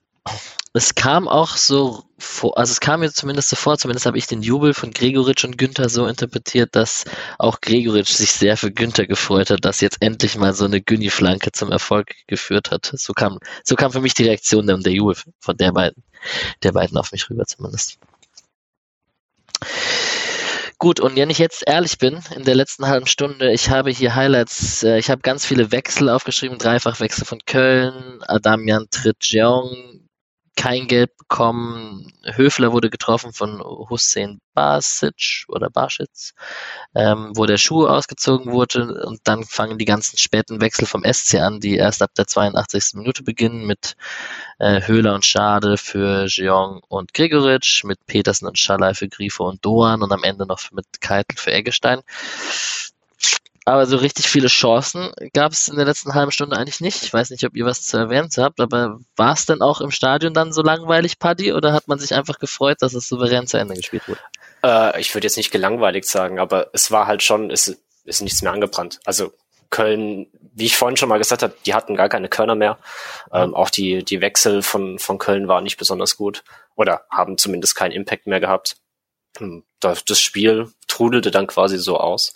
Ähm, kurzer Fun Fact am Rande, wusstet ihr eigentlich, dass das das 200. Bundesligaspiel im Dress vom SC Freiburg für Nils Petersen war? Ja, jetzt wisst ihr es. Das passiert gerade ständig irgendwie. Grifo hatte doch auch gerade Ja. Jubiläum. Äh, Hat mich äh, erstaunt, dass es nirgendwo so wirklich äh, rangetragen wurde oder vom SC gepostet wurde. Aber ich habe es extra heute Mittag erst, weil in der äh, die Sportschau hatte da das kurz in einem Satz erwähnt gehabt und dann kurz nachgeschaut und es ist wirklich so. Also der hat jetzt echt 200 Mal in der Bundesliga, in der ersten Bundesliga, im Dress vom SC gespielt. Auch wenn es nur ein paar Minuten jetzt waren, aber ja. Okay, verrückt. Ja, nicht schlecht. Nicht schlecht, nicht schlecht. Ihr dürft mal raten, wie viele Tore er gemacht hat in den 200 Spielen. Ich, hab, ich bin gerade dabei, die Transfermarktseite zu öffnen. Ich Äh, la, la, lass mal zu. Ich rate Nur jetzt in der Bundesliga. In 200? ja, nur in der Bundesliga. mal sowas in, in Richtung 70 oder 80, hätte ich jetzt mal gesagt. Ich, man, man weiß ja seinen Wie viele Joker Gesamtwert sind's? Weiß man den Gesamtwert? beim SC, ne? Aber, aber da zählt ja, das sind ja, also das sind ja dann mit, äh, mit allen Toren und so weiter. Mit wie vielen Toren wurde er bester Joker damals? Ich glaube 31 oder 32. Okay. Ich sag 53. Boah. Oh, es scheint gut zu sein. Ich sag 75. Das sind 68. Ja. Würde ich sagen, Paddy hat's. ja, Paddy hat gewonnen. Ja, sehr gut. Ja, es gibt eine Chance in der 91. Minute, da flankt Günni rein und Petersen kommt fast am langen Pfosten rein. Da hätte er vielleicht, äh, vielleicht hätte Petersen vor fünf Jahren wäre da reingeflogen und hätte ihn gemacht. Aber habt ihr irgendwelche Highlights aus der letzten halben Stunde, die total erwähnenswert sind? Auch nicht. Nee, ich fand äh, im Stadion spaßig. Wir erwähnen das ja häufiger hier an der Stelle, äh, dass es völlig egal ist, äh, was Kevin Schade für ein Spiel macht, dass er mit dieser rohen Physis einfach, du hast einfach das Gefühl, in jeder Szene kann was passieren, weil er einfach im Kopf höher springt als alle anderen und halt einen Meter schneller ist auf 10 oder so. Das ist immer wieder spaßig, daran kann ich mich, also bis jetzt noch nicht richtig satt sehen. Wir hatten also vor der Saison auch mit John und sowas auch mal drüber, dass der SC in solchen Spielen dann halt einfach mal dafür sorgen muss, nicht durch hinten reinstellen, sondern durch äh, Spielkontrolle, dass hier nichts mehr passiert. Und äh, so sehr ich, also das, ich weiß gar nicht, was man dann groß anders dazu sagen soll. Es war jetzt nicht eben so, dass man weiter gespielt hat und an die Wand gedrückt hat oder sowas, aber man hatte das einfach komplett im Griff zu dem Zeitpunkt einfach. Und das gegen eine Mannschaft, die auf jeden Fall müde war, klar, ähm, aber die auch schon eben in solche Spiele mit einmal Blutlecken plötzlich wieder reingekommen ist. Und da gab es einfach nichts dazu. Das heißt, dass der SC überhaupt solche Spiele sehr, sehr souverän, souverän wegmoderiert, ist, äh, glaube ich, eine große Qualität dieses Jahr, das für Freiburg eher ungewohnt ist, würde ich schon sagen. Ja, Schalke spielt 2-0 souverän gewonnen, jetzt das Spiel 2-0 souverän gewonnen. Der SC scheint einfach eine gute, stabile Mannschaft zu sein. Und ich würde dann nochmal mit euch auf die finale Frage kommen. Ähm, habt ihr noch irgendwelche Spieler, die ihr erwähnen wollt und für ihre Leistung damit? Ich fange mal, ich fange mit Doan an und äh, zitiere Streich mehr oder weniger, weil der ihn explizit im Field-Interview noch gelobt hat für die Arbeit gegen den Ball. Und ähm, das haben wir von Anfang an gesagt, dass das überraschend gut ist. Aber Leute, die PSV Eindhoven gesehen haben, für die war das gar nicht so überraschend, beziehungsweise Bielefeld damals. Aber nochmal ein extra Lob abgeholt, ähm, auch ohne Tor und ohne Assist. Ich fand von zwei mal wieder sehr guten Innenverteidigern Lienhardt diesmal äh, richtig krass, äh, was auch seine Statistiken ein bisschen zeigen. Ähm, kein Zweikampf am Boden verloren, 13 von 15 langen Bällen sind angekommen, was ein absurder Wert ist. Ähm, einfach immer da, wenn er gebraucht wurde und ich fand ihn einfach, ich fand Lienhardt und Ginter defensiv bockstark. Ich fand aber Dean hat mit bei gestern noch einen Tick besser als Ginter und äh, ernsthaft, also einfach vielleicht äh, Upamecano mit De Licht, aber sonst ist es gibt's keinen Innenverteidiger-Duo in Deutschland, das aktuell so gut ist. Hat sich jede Diskussion mit Lienhardt auf LIV äh, erledigt mittlerweile. Hm? Ob er da auch mit dem Fuß das macht. Ja. ja. Voll. Da haben wir sehr viel Rauch um nichts gemacht letztlich. Ja, ich ich finde es einfach krass, dass so jemand wie Lienhardt einfach bei uns spielt, immer noch. Ähm, also als er verlängert hat das letzte Mal, habe ich gedacht, ja gut, jetzt ist er noch ein Jahr da, dann haut er ab. Ähm, der ist einfach viel zu gut. Und jetzt muss man halt sagen, nee, der, wir sind halt wohl auf dem Niveau jetzt angelangt, dass solche Spieler bei uns spielen können. Ähm, ich fand ihn auch wahnsinnig gut gestern. Und ich finde es vor allem krass, er geht immer so ein bisschen unter im, in der, ich sag mal, öffentlichen Wertschätzung. Gerade jetzt natürlich durch, durch den Ginter-Transfer ist er ein bisschen in den Hintergrund gerückt, hat aber nochmal ein Spiel, äh, eine Stufe nach oben ähm, gemacht. Gerade was auch den Spielaufbau angeht, Patrick hat es ja gerade angesprochen mit den langen Bällen, die am Anfang der Saison noch nicht so gut kamen. Und mittlerweile, der ist so eine Bank geworden dort hinten drin. Ähm, Wahnsinnsspieler einfach ich war ja vor paar Wochen mal zu Gast bei der Werder-Raute und äh, da auch nochmal gemerkt, quasi auch jetzt so Fans, die jetzt nicht so viel äh, auf Innenverteidigung anderer Vereine schauen, war kein großer Begriff dafür, wie gut ist das Ginter natürlich, aber äh, Lin hat dann eben nicht, das war halt gerade nach dem Bayern-Spiel, wo es dann auch quasi noch, ne, da kann man vermutlich sogar was reißen, quasi gegen die Innenverteidigung und so. Ich glaube nach wie vor, dass das bei den meisten äh, Bundesliga-Fans, die jetzt nicht äh, super tief sich mit anderen Vereinen beschäftigen, der nicht annähernd so ein großer Begriff ist, wie er äh, bei anderen Vereinen wäre und äh, quasi objektiv sein müsste. Aber das ist, glaube ich, für ihn kein Nachteil und für den SC nur ein Vorteil. Ja, es kam natürlich auf Twitter wieder die Frage auf, ist, sind wir jetzt besser ohne Nico Schlotterbeck und mit Ginter Lienhardt als letzte Saison? Und ist das jetzt, äh, oder ist das einfach ein anderes Team? Aber man kann, glaube ich, jetzt sagen, dass es dem SC diese Saison einfach mit dieser Ruhe und dieser Erfahrung von Ginter und dem ruhigen Spielaufbau und mehr Ballbesitz, Fußball vielleicht auch, ähm, gerade nicht schlecht tut. Ich möchte kurz Jonas Friedrich zitieren aus dem heutigen Rasenfunk, der meinte, ähm, man solle jetzt halt nicht den Fehler machen, zu glauben, Freiburg hätte da irgendwie einen guten Lauf, sondern man ist halt am oberen Ende seiner, seines Leistungsvermögens. Man übersteigert es nicht, sondern man ist halt so gut, wie man jetzt gerade ist. Und ähm, Nico Stotterberg hat, finde ich, letztes Jahr krass einfach das Ceiling, das, also so den, den höchstmöglichen Punkt des äh, Teams gesteigert. Und äh, das war halt, wenn Nico Stotterbeck ein krasses Spiel hatte, war diese Mannschaft einfach noch mal einen Tick besser, als sie sonst sein konnte. Aber ich finde, die Mannschaft ist jetzt insgesamt noch mal besser geworden. Und da brauchst du halt diesen Spieler nicht, der dich in einzelnen Spielen so hochreißt, sondern du brauchst denjenigen, wie Ginter, der dich halt in jedem Spiel da stabil hält. Und deswegen, man wäre halt auch mit Nico Schlotterbeck ein krasses Team dieses Jahr, aber es ist jetzt halt mit Ginter auch so. Paddy, gibt es noch weitere Spieler, die du erwähnen möchtest? Die Wechsler, die reinkamen, haben jetzt nicht so den allergrößten Impact gehabt, auch vor allem, weil sie so spät kamen. Das hat man ja auch, haben ja auch viele, viele Minuten in Baku bekommen. Gibt es noch jemanden, den du erwähnen möchtest? Ah, ich vielleicht kurz äh, Lukas Höhler erwähnen, der seit seiner Verletzung sehr, doch, sehr, sehr gerne, Paddy. der ja. leider äh, seit seiner Verletzung noch nicht richtig in Schwung gekommen ist, auch nach seinen Okay, Einwechseln. du darfst ihn doch nicht erwähnen. Ja, ich dachte mir schon, dass das, das jetzt, dass das jetzt kommt. Ähm, ja, äh, irgendwie, äh, ich meine, gestern hatte ja kein, keiner noch so richtigen Impact, der reinkam. Das Spiel war gelaufen. Ähm, aber es ist gerade noch, ihm fehlt noch ein bisschen die Spritzigkeit, äh, die er gerade am Anfang der Saison noch hatte oder äh, be beziehungsweise am Ende der letzten Saison. Ähm, die fehlt schon noch ein bisschen. Ähm, ich bin gespannt und hoffe drauf, dass gerade dann jetzt durch die längere Fußballpause ähm, wir vor allem dann ab Januar wieder auf ihn bauen können. Weil der es fehlt manchmal so ein bisschen, so diese typischen Höhlerfouls, die gezogen werden, die fehlen mir schon ab und zu. Auch wenn man sie nicht braucht, aber so ein bisschen fehlen sie. Mir fehlen sie auch. Ich glaube, das startet Mittwoch. Und dann wird es auch besser aussehen, weil ich habe bei Höhler immer das Gefühl, er braucht immer so ein bisschen, um ins Spiel reinzukommen und es ist halt schwierig, wenn er in der 80. kommt. Du glaubst, er startet für Gregoritsch? Ich weiß nicht für wen, vielleicht, naja, nicht für Jong, aber ich glaube, Höhler startet Mittwoch. Spannend. Schön ist, dass Schalay auf jeden Fall auch reinkam, wie schon gegen Baku, dass er da auf seine, sein Comeback pochen kann, beziehungsweise jetzt vielleicht auch mehr Minuten bekommt noch in den letzten zwei Spielen und dann wird er auch zur Rückrunde hoffentlich komplett wieder angreifen. Und dann haben wir ein Luxusproblem. Gut, dann frage ich euch doch mal nach dem Spieler des Spiels. Party darf anfangen als Gast. Ähm, gut, dann nehme ich Lienhardt. Ähm, jetzt, wenn ich ihn vorhin schon gelobt habe, ähm, einfach, ich finde, sein Spielstil aktuell diese Saison, das macht mir so unglaublichen Spaß. Vorne wird gewirbelt wie sonst was und er ist einfach neben Ginter die absolut sichere Bank. Ähm, hat mich riesig begeistert gestern. Ähm, ja, ich bleib bei Lienhardt.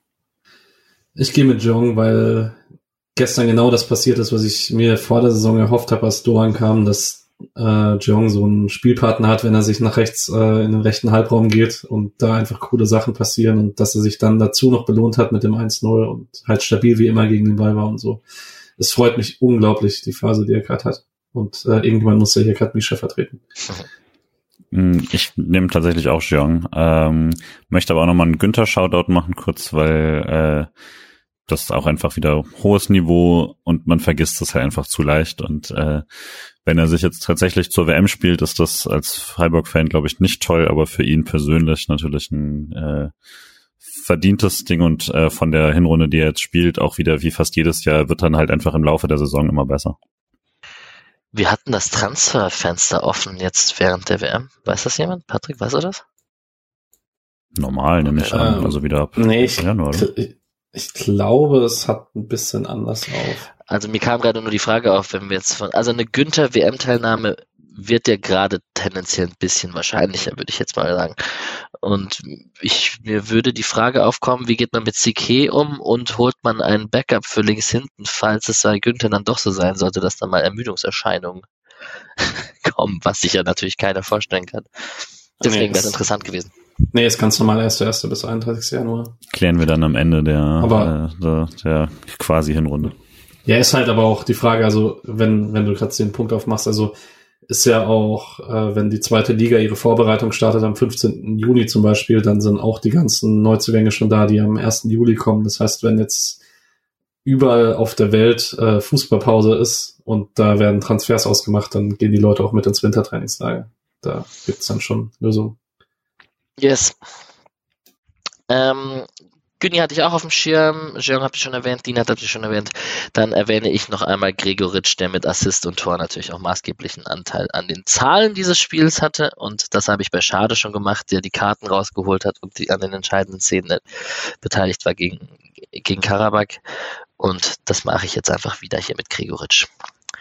So, Statistiken, Patrick, ich glaube, äh, wir brauchen gar nicht so ganz darauf eingehen. Expected Goals haben wir schon äh, erwähnt und äh, man hat mehr Ballbesitz etc. Das war gegen Köln auch so zu erwarten.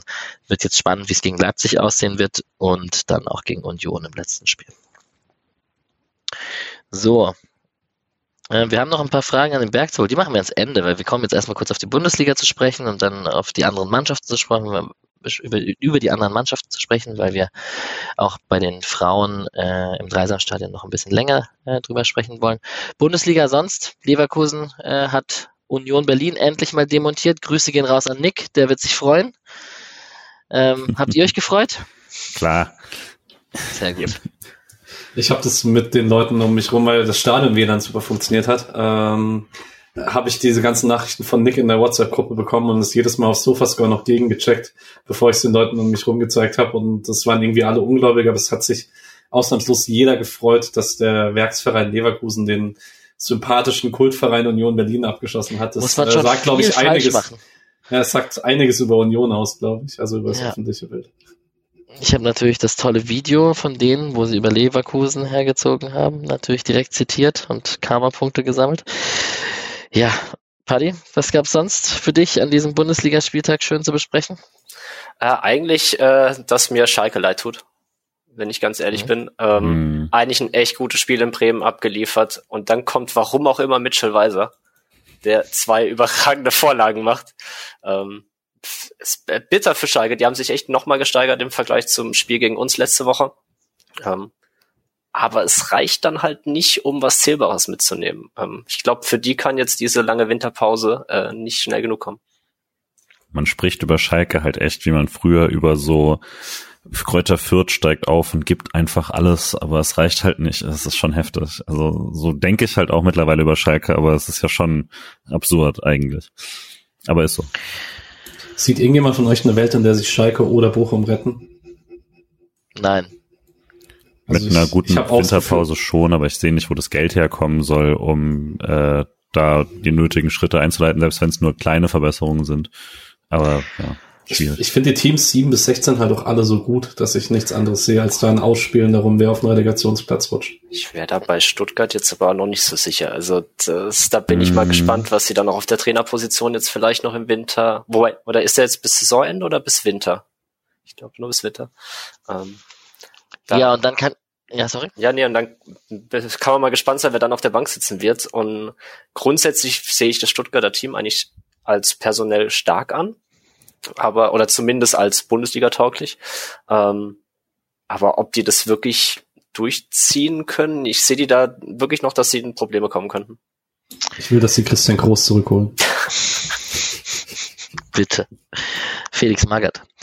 Ähm, ja, ich kann in dem Atemzug vielleicht über die Hertha kurz sprechen, weil aus Berlin kommen.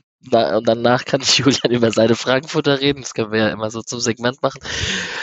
Ähm, wie sagt Patrick immer so schön, dass sich irgendwann die Leistung an die Punkteausbeute annähert. Und Hertha kann sich halt davon nichts kaufen. Äh, ein tolles Spiel und tolle Leistung und 2 zu 3 gegen Bayern und vielleicht hat Bayern auch einen Gang zurückgeschaltet irgendwann, aber ähm, sind dann am Ende doch null Punkte. trotz beeindruckendem blauen Dampf im, oder Rauch im, im Olympiastadion. Aber die sind da auch noch nicht raus. Also die müssen auch halt irgendwie zu ihren Punkten kommen.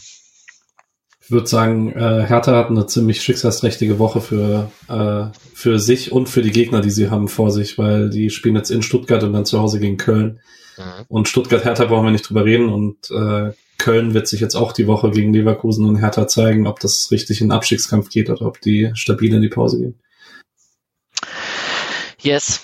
Und ansonsten, Gladbach hat gegen Stuttgart gewonnen, Dortmund hat gegen Bochum gewonnen, Wolfsburg scheint sich einigermaßen gefangen zu haben mit ihren Spielern und äh, mit dem mit Kovac. Habe ich aber nicht viel gesehen, wenn ich ehrlich bin, von dem von dem 13 Uhr gegen Mainz. Echt Kovac Fußball Wolfsburg war so schlecht. Also Mainz muss es Mainz muss 2-0 führen zur Halbzeit und macht halt die Tore nicht und Wolfsburg ist im Moment echt effizient und halt defensiv re relativ stabil, aber es sieht immer noch nicht schön aus. Also eigentlich finde ich es immer noch graus. Also eigentlich, was mich nur wirklich interessiert in, an diesen ganzen Spielen, ist so für mich die Frage, also ganz unironisch jetzt, wer von diesen Teams ist denn eine Gefahr für die ersten sechs Plätze? So zwischen jetzt eben aktuell sieben und die ersten äh, vier. Ich sag mal, vier. also ganz, deswegen meine ich jetzt erstmal komplett ohne, selbst ohne übertriebenen Hype oder ohne ja. sonst irgendwas tatsächlich Bremen bis Leverkusen so. Das ist jetzt sieben bis vierzehn. Und also Leverkusen ist jetzt halt 15 Punkte hinter uns. Das müsste es schon, da braucht schon eine extreme Rückrunde so. Äh, wer von denen wird denn irgendwie, kann denn richtig pushen auf sowas? Gladbach sehe ich immer. Ähm, Hoffenheim sage ich öfter mal, aber dann ist da fehlt da halt dann doch einiges irgendwie dazu. Und Mainz ist ja dann doch eher eine Mannschaft, die da punktemäßig leicht überperformt, weil sie halt eine sehr gut eingestellte Mannschaft sind, aber nicht jetzt jemand, wo ich erwarten würde, dass da noch ein Gang drin ist oder sowas. Also dafür, dass Patrick meinte, die sind alle gut, würde ich auch da unten quasi, würde ich zustimmen. Dafür sind halt die oben drüber auch nicht viel besser gefühlt. Und dann ist es ein sehr, sehr großes Mittelfeld. Und ich glaube, das ist gut für den SC, wenn man wieder internationale Plätze möchte. Weil tatsächlich sehe ich nach den ersten sechs nicht so viel Konkurrenz bis vielleicht auf Gladbach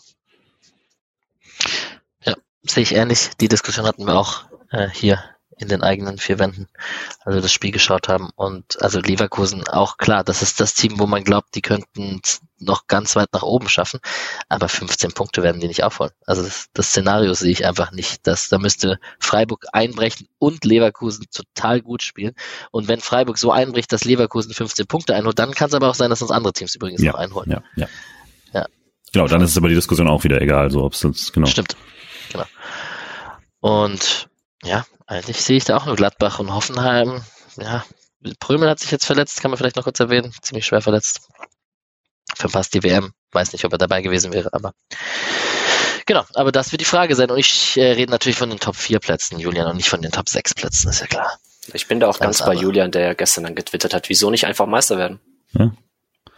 Es möchte auch sagen, das ist nicht 100% Ironie, ne? Also das ist, natürlich ist aber ne, aber ich meine, man ist jetzt zweiter Platz nach nach 13 Spieltagen. Man darf auch mal was, man darf auch mal nach oben gucken. Da ist ein Punkt auf die Bayern. Wenn es jetzt nicht die scheiß Bayern wären und die Bundesliga nicht so kaputt wäre, dann wäre das ja tatsächlich mal interessant. Also in einer funktionierenden Liga wäre das jetzt Ja, aber es äh, kommt doch die WM und die ganzen Nationalspieler. Ja. Und im Rückspiel ja. machen die auch platt. Acht Kreuzbandrisse noch und dann haben wir eine Chance. Nein. Ich habe 20 Euro vor der Saison auf eine Meisterschaft vom SC gewettet und wäre ziemlich, mir wird's gut gehen, wenn das passieren würde. Also. Hast du schon irgendwie ein erfolgreiches Cash-Out oder? Es gibt noch keins. Ah, okay. Sie bieten dir noch keins an. Ich halte euch auf dem Laufenden. Ja. Gut. Hätte ich nicht erwähnen sollen, jetzt kriegen wir keine Spenden mehr. Doch. Ja, ich habe die zwar eine Lüge. Das war nur ein Spaß. So. Ähm, Hey, Gleich. unsere HörerInnen rechnen nur auf 40 Punkte, du kriegst genauso noch Spenden, weil du musst die 20 Euro wieder reinholen. sehr gut, sehr gut.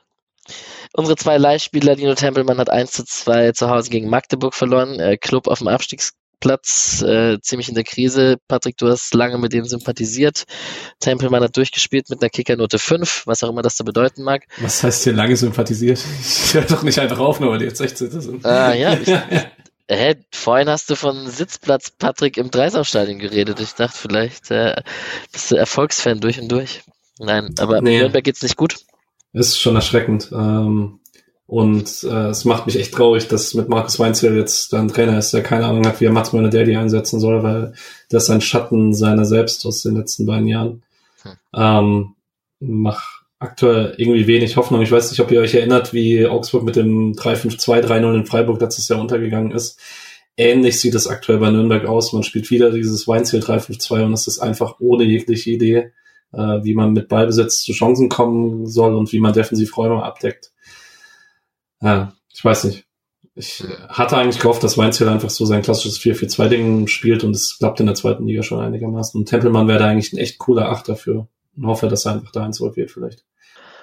Und Nishan Burkhardt hat 66 Minuten gespielt bei Winterthur. Die haben 1-1 in Luzern gespielt. Der kommt auf seine Minuten jetzt auf jeden Fall und 1 zu 1 in Luzern ist jetzt auch nicht das schlechteste Ergebnis für Winterthur, die ja eher unten angesiedelt sind.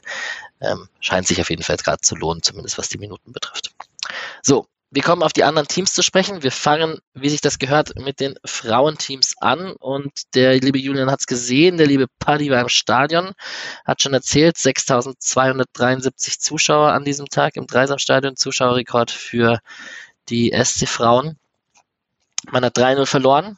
Ähm, Lea Schüller, Glottis Vigosdottir und Sarah Zadrasil für den FC Bayern oder die bayerische Frauenmannschaft. Ähm, und dann würde ich mal kurz an euch übergeben und so eure Eindrücke, nach euren Eindrücken fragen. Einerseits aus dem Stadion, aber auch ähm, vom Fernseher. Wer möchte anfangen? Paddy, fang mal an.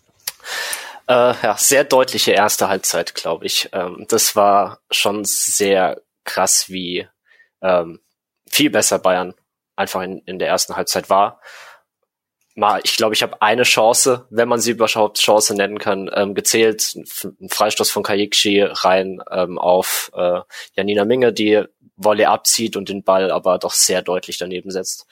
Ansonsten war das quasi ein sehr drückendes Spiel von den Bayern, wenn auch die, die ganz großen Hochkaräter jetzt nicht dabei waren. Ähm, man hatte ein, zwei sehr große Chancen, da stand es dann auch schon 1-0, ähm, wo dann unter anderem auch, ich glaube, Steuerwald war es, kurz vor der Linie noch geklärt hat. Ähm, aber im Großen und Ganzen, da ging nicht viel in der ersten Halbzeit. Das Tor dann, ja, sehr bitter, ähm, Flanke von Caro Simon. Ähm, allgemein alle drei Vorlagen sind quasi von Ex-Freiburgerinnen vorbereitet worden, was ähm, irgendwie ein bisschen bitter ist, wenn man das mal wieder sieht. Ähm, ja, Eckball in der Mitte stimmt nicht ganz die Zuweisung und Schüller ist halt einfach eine der besten deutschen Stürmerinnen, wenn nicht sogar die beste aktuell. Ähm, macht es sehr gut, dann steht es 1-0 und dann war schon klar, okay, das wird richtig schwer. Und man kam dann auch einfach nach dem 1-0 nicht wirklich raus. Ähm, ja, und dann lief es dann, man konnte sich dann eigentlich glücklich schätzen, dass es nur 1-0 zur Pause steht. Kam dann aus der Pause raus und da fand ich, dass der SC deutlich besser ins Spiel kam. Ähm, sie hatten, sie haben versucht nach vorne zu spielen, hatten aber nicht die ganz großen äh, Chancen und die Großchancen waren schon immer noch auf Seiten der Bayern. Und dann passiert es 2-0 halt wieder durch eine Ecke, wieder äh, Flanke von Caro Simon.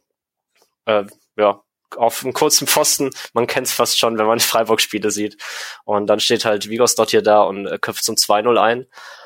Und das 3-0 war dann, verlierst ein bisschen den Ball im Spielaufbau. Das wird dann gut zu Ende gespielt von den Bayern. Dann steht es 3-0. Ja, und so viel ist eigentlich gar nicht, so viel mehr ist nicht passiert. Noch ein paar Großchancen für die Bayern ein, zwei sehr schöne Aktionen von der eingewechselten Korazikai, wo ich eher ein großer Fan von bin, wie die einfach mit 17 Jahren schon spielt. Das ist wirklich, wirklich gut. Es macht richtig Spaß. Und ja, so war das rein spielerisch auf dem Platz eigentlich eine sehr deutliche Nummer, wo ich jetzt wenig Tolles äh, oder anderes äh, dafür sagen kann. Ich weiß nicht, Julian, ob du noch mehr Input hast, aber ich glaube, das kann man fast schon darauf reduzieren. Ja, voll. Also eigentlich sehr, sehr viel schon getroffen. Äh, es ist halt ja, wie du sagst, es ist halt schon ein krasses Level. Es ist ein bisschen schade quasi, dass es dieses Spiel dann ist, bei dem viele das erste Mal dann äh, vielleicht um SC Frauenspiel gesehen haben, nur insoweit, als dass, dass dieses Jahr das Spiel, was Freiburg ausmacht, da nicht so richtig rauskam. Selbst bei der Heimniederlage gegen Frankfurt, würde ich sagen, war es ein deutlich mehr das, was Freiburg ausmacht, dann auch mal ein schlechter quasi. Das ist absurd starkes Pressing quasi, also im guten Sinne, aber das natürlich dann auch zu Lücken führt, wenn man das nicht äh, optimal abstimmt und äh, sehr, sehr spaßiger Offensivfußball, den konnte man einfach nicht spielen, weil man, also das Bayern Pressing war äh, absolut erdrückend, gerade in der Anfangsphase. fand eigentlich, es wurde gerade etwas etwas leichter, kurz bevor dann das Tor gefallen ist. Deswegen war es auch mal extra ärgerlich, aber absolut verdient quasi in der, äh, auch dann am Schluss in der Höhe. Ähm, und also Borgräfe musste ein paar Mal wirklich im Eins gegen Eins halten und so. Ich würde echt sagen, bei einem 3-0 war Borgräfe noch echt, echt ordentlich. Die hatte einen größeren äh, Fehler und, und da ist nichts draus geworden. Ansonsten hat sie das, würde ich sagen, ziemlich Schlimmeres verhindert auf jeden Fall. Ähm, und gab, ja, also es gab manchmal so eine Chance auf Chance quasi, so kurz vor der Halbzeit wurde es langsam so, dass, wenn ich, äh, dass man mal so eine Kopfballverlängerung oder sowas hatte, wo dann Shimaili auf Kolb versucht und sowas, aber in der ersten Halbzeit war mit 1-0 echt voll okay damit raus. Ich würde halt sagen, so die Phase vor dem Tor, die Viertelstunde war ultra spaßig. Also ich, das hat einfach Spaß gemacht zum Gucken. Da war man immer noch unterlegen, aber das war so ein Level von, wenn du mal richtig Glück hast, dann kassierst du keinen und machst das 1-1 daraus, weil du halt tatsächlich dann ein paar Situationen hast. Äh, so Steuerwald hatte da immer so eine Kopfballmöglichkeit am langen Pfosten dann direkt nach einer Ecke. Ähm, und ähm, Hoffmann hat noch mal, äh, Hoffmann ist dann viel öfter links auf den Flügel raus. Ich glaube, Kaikshi hat dann mehr Stürmerin gespielt und hatte darüber noch mal ein paar richtig gute Aktionen, wo sie so links durchgebrochen ist und so. Das hat mir eigentlich auch ganz gut gefallen.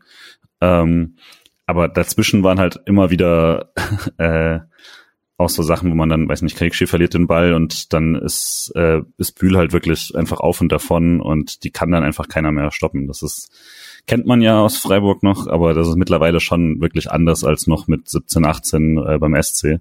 Das ist, also sie ist halt mittlerweile auch wirklich einfach eine Weltklasse-Spielerin geworden. Ähm, das Talent war schon immer da.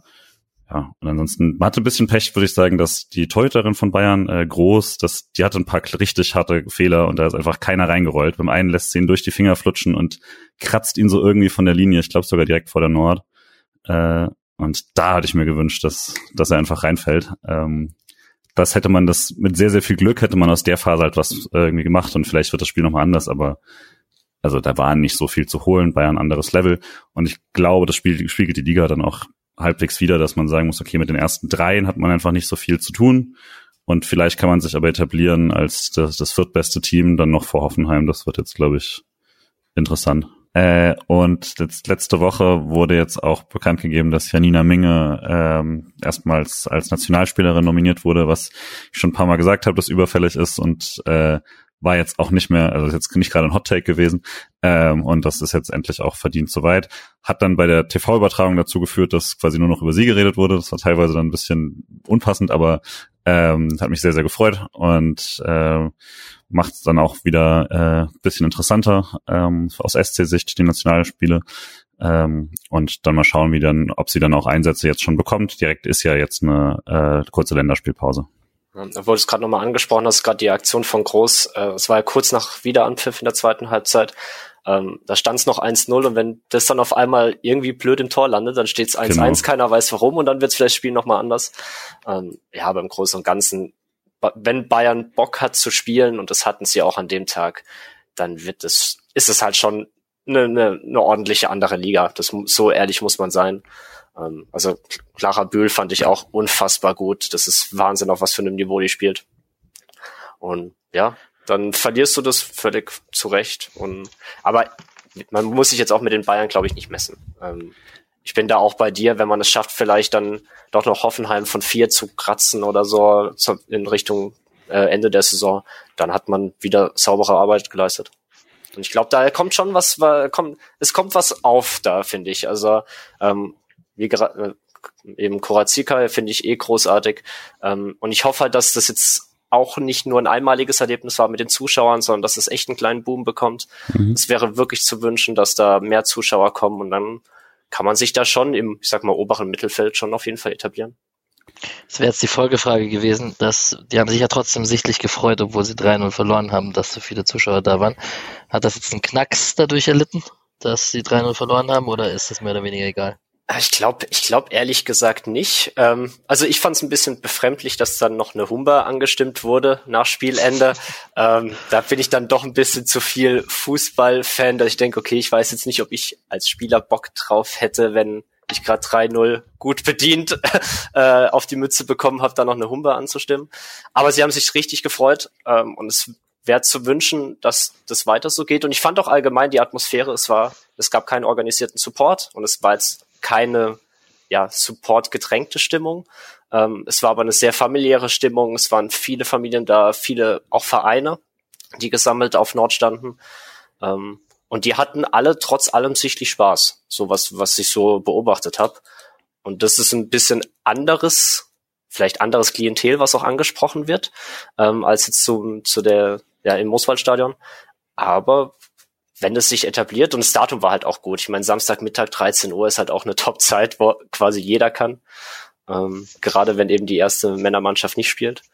Ähm, doch, wäre wär zu wünschen, dass das, dass da mehr kommt, vor allem jetzt vielleicht beim, beim Pokalspiel in zwei Wochen gegen Meppen am Sonntagmittag. Ähm, das wäre echt schön, wenn da auch nochmal die Bude ähnlich voll oder zumindest ansatzweise voll wird.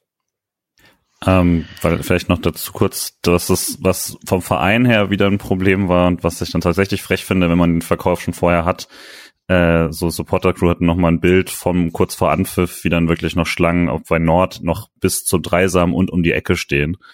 Ähm, man weiß genau, wie viel Tickets man verkauft. Selbst wenn an dem Tag nochmal 1000 Tagestickets dazukommen, ist das ja wohl eine Marge, die man einrechnet. Und dann erwarte ich von einem Verein, dass äh, das alles so vorbereitet ist, dass äh, das einfach nahtlos läuft und nicht, dass gerade wenn Leute kommen, die nicht so oft dabei sind, aber generell auch, äh, dass das, dass es dann umso besser läuft. Also da spart man ja wirklich am völlig falschen Ende und das verstehe ich dann auch nicht. Dann muss man mir auch nicht erzählen, irgendwie, ob das, das jetzt, dass es jetzt organisatorisch schwierig ist in einem Stadion, in dem man nicht mehr so oft ist. Das ist mir ehrlich gesagt egal. Das ist die Aufgabe eines Vereins, das klarzustellen und dass wir das Geld haben, ist überhaupt keine Frage. Von daher, äh, ja, das ja, ist, hat mich ein bisschen enttäuscht. Das war absolut lächerlich. Es gab halt für die ganze Nordtribüne waren halt zwei Ordner und zwei Eingänge offen. Und ich bin ja 40 Minuten vor Anpfiff ins Stadion gekommen, da hatte ich noch Glück. Da standen aber vor mir auch zwei Leute, die meinten, mit der Haupttribünenkarte auf Nord gehen zu kommen. Und dann hat natürlich der Ticketschalter gesagt, ja, nee, äh, geht nicht. Und es hat dann auch ein bisschen komisch aufgehalten, die Leute, aber da ging's dann noch. Aber es darf halt dann nicht sein, weil es wird eh nicht kontrolliert. Außer die Taschen, die dann aber sowas von gründlich. Also neben mir äh, kam einer mit rein und dem wurde echt, ich glaube, eineinhalb Minuten stand der da beim Ordner, der die Tasche durchwühlt hat ähm, wo man sich auch die Frage stellen kann, ja, ob das jetzt so viel Sinn macht. Also, dass da jetzt irgendein Familienvater Pyro reinschleppt, kann man, glaube ich, getrost bezweifeln. ähm, und ja, das ist dann halt unnötig, dass wirklich bis zur Dreisam die Leute noch stehen, wenn das Spiel schon anfängt. Das darf halt einfach schlicht und ergreifend nicht passieren als Bundesliga-Team, was man schlicht und ergreifend ist. Äh, ein letztes noch ähm, als Auswärtsspiel äh, in Köln am 11. Dezember hat die Supporters Crew bereits aufgerufen, dass man, dass sie da hinfahren werden. Äh, da wird es auch einen Bus geben äh, für das relativ übliche 40 Euro ähm, mit der inklusive Karte. Ähm, und genau, also das ist, glaube ich, da würde ich mich freuen, wenn ein paar mitkommen, weil ich werde eh hinfahren und äh, ich bin ja nicht mit dem Bus, weil ich ja schon auf halber Strecke wohne, aber äh, wer damit möchte, das glaube ich eine gute, gute Gelegenheit. Das läuft eh nur WM. Ähm, und das ist, glaube ich, eine, eine sehr gute Möglichkeit, den SC in der Zeit zu unterstützen. Die zweite Mannschaft hat äh, gegen die zweite Mannschaft von Bayern gespielt. Ist das, glaubt ihr, dass es dann getimed so, dass es extra so ist? Habe ich mich auch gefragt, aber ich vermute, es war ein glücklicher Zufall, aber ich weiß nicht. Okay, haben auf jeden Fall im Schönbergstadion gespielt, 2-0 verloren. Ähm, vierter Platz gegen fünfter Platz in der zweiten Liga. Auch das spricht ja dafür, dass Freiburg, haben wir schon erwähnt, da bei den Frauen guten Unterbau hat, der dann äh, nachkommt und dass die Freiburger Mannschaft da in der ersten Liga auch gute junge Spielerinnen, dass da gute nachrücken. Ja, ist doch voll, voll gut. Das Segment können wir übrigens in Zukunft immer so lange machen. Dann habe ich Zeit, eine zu rauchen und mir ein Bierchen zu holen in der Zwischenzeit. Ganz hervorragend, Paddy, du darfst wiederkommen. Top. Ähm, und ist doch äh, ein schöner Eindruck da aus dem Dreisamstadion.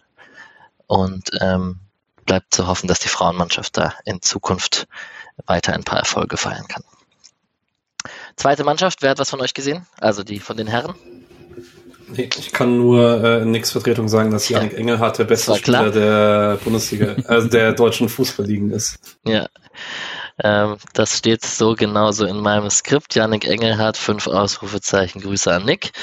Äh, 1 zu 1 bei Dynamo Dresden, ohne große Profi-Unterstützung, ähm, auch sicherlich durch das Spiel in Baku.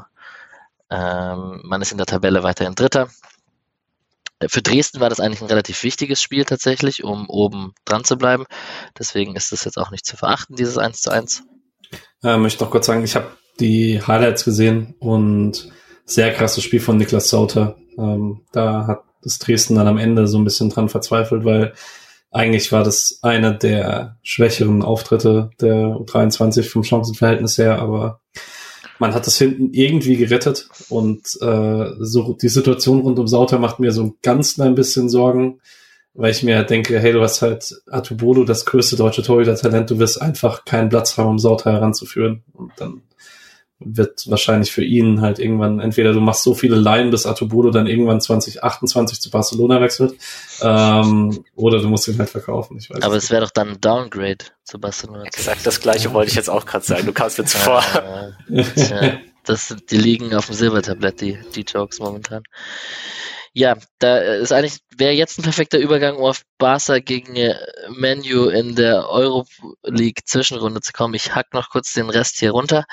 Wir haben die zweite Mannschaft, die spielt am Mittwoch jetzt gegen 1860. Das ist das Spiel, wo der Fansupport in Leipzig von der ersten Mannschaft abgesagt wurde und die Spieler, äh, die Fans eher zu 60 anstatt zu Leipzig gehen. Ähm, und das wird jetzt relativ spannend, weil es sind jetzt noch zwei Spiele und äh, das Spiel danach am Samstag ist gegen Tabellenführer Elversberg. Also man spielt quasi als Dritter gegen den zweiten und den ersten. Das wird nochmal cool zu sehen. Vielleicht bekommen sie auch noch Unterstützung. Zum Thema Leipzig und 1860 hat der gute Nick auf balljungs.com auch einen Artikel geschrieben, den wir an der Stelle empfehlen können. Schaut da vorbei, www.balljungs.com. U19 14-0 in Frankfurt verloren. Viel verfolgen tun wir es nicht, nur dass es jetzt echt kritisch wird. Es ist eine verkürzte Runde, also nur mit einer Hinrunde, ne? Stimmt, Patrick? Also die haben nur ein Spiel gegen jede Mannschaft. Ähm, vierte Minute, 21. Minute, 60. Minute, 79. Minute haben sie Gegentore kassiert. Sind jetzt 15. mit vier Punkten. Das wird schwierig, da äh, aus dem Abstiegskampf rauszukommen. Genau. So, dann, wir hatten nach der letzten Folge unsere Wunschgegner für die Europa League äh, benannt. Der Mischa hat Barcelona gesagt, der Julian hat Stade Rennes gesagt, Patrick gegen AS Roma und ich gegen PSV Eindhoven. Äh, Paddy, was wünschst du dir? Ähm, gerne Lissabon. Hm. Lissabon oder Roma. Ja, mit der Roma und Mourinho gegen Streich. Da Exakt, deswegen. Genau. So, ich habe die acht Begegnungen der Zwischenrunde hier vor mir offen und wollte einmal mit euch kurz die acht Spiele durchgehen und jeder sagt mal ganz kurz, wen er möchte, dass, äh, was ihr wollt, wer in diesen Begegnungen gewinnt. Äh, wir haben Leverkusen-Monaco. Schreit einfach rein. Leverkusen. eine, Okay, das hat nicht so Leverkusen. gut funktioniert. Julian, Leverkusen-Monaco. Monaco. Ja. Patrick? Leverkusen. Ja, äh, ich bin auch bei Leverkusen, weil dann hat man auf jeden Fall Monaco nicht. Wir machen jetzt Ja. immer die Reihenfolge Julian, Patrick, Patti, Alex. Dann haben wir es äh, der Reihenfolge nach. Äh, ich bin bei Leverkusen. Äh, Juventus Nantes, Julian? Nord. Turin, wir waren schon in Nord. Nantes. Hm. Ja, da müssen wir aufgrund der Fanfreundschaft natürlich mit Nantes gehen. Bei Barca United kann ich gleich vorgreifen, Julian, dass ich surprisingly für Manchester United bin. Jeder, der meinen Real Madrid, meine Real Madrid Affinität kennt und meinen Barcelona hasst, der weiß das. Äh, ich bin auch für Manchester United, weil ich möchte äh, nicht, nicht gegen Barcelona spielen. Das ist durch. Das äh, ist erledigt worden mit Frankfurt und ich hätte gerne Manchester United und würde sie gerne rausschießen. Ich hätte gerne United, weil der Einzige, der Freiburg stoppen kann, Robert Lewandowski ist, weil dann würden wir in der 95. wieder irgendwie das Gegentor bekommen. Ich bin auch bei. Spielt- Oh, sorry. Spielt Cristiano noch in der Rückrunde bei Manchester United? Nein, Nein. spielt doch jetzt schon noch. Ja. Das wäre schon Ja, doch, schön hat's wieder gewesen, den gegen. Freiburg spielen zu sehen. Er hat sich aber wieder festgespielt, Ah, ja. hat die letzten drei Spiele alle gestartet, von dem er wahrscheinlich schon. Hat deswegen Unter haben sie anderem gegen bei der Niederlage gegen Aston Villa. Villa Ja, genau. verloren. Ja, okay. Ajax Union, Julian? Ajax, klar. Ajax, fuck Union. Ja, Ajax. Okay, da sind wir einstimmig bei Ajax, das war zu erwarten. Salzburg-Rom? Rom. Rom, fuck Red Bull. Bin ich komplett d'accord. Da bin ich konträr zu euch, weil ich äh, einfach die Revanche gerne hätte, genauso wie jetzt am Mittwoch in Leipzig hätte ich einfach auch gern, würde ich einfach. Das ist für eine Revanche. Nie gegen, Ja, gegen Die den gehören doch gar nicht zusammen. Hä? Was? ihr, könnt nicht, ihr könnt nicht Fuck Red Bull sagen und dann Hast nicht du da recht, mit mir eine Meinung sein. Ja. Und ähm, ich könnte dem was Positives abgewinnen. Shakhtar Donetsk gegen Rennes. Renn ist ja mein Wunschgegner fürs, äh, für die Mhm. nächste Runde, deswegen muss ich es ja schon sagen. Äh, Donetsk. Donetsk.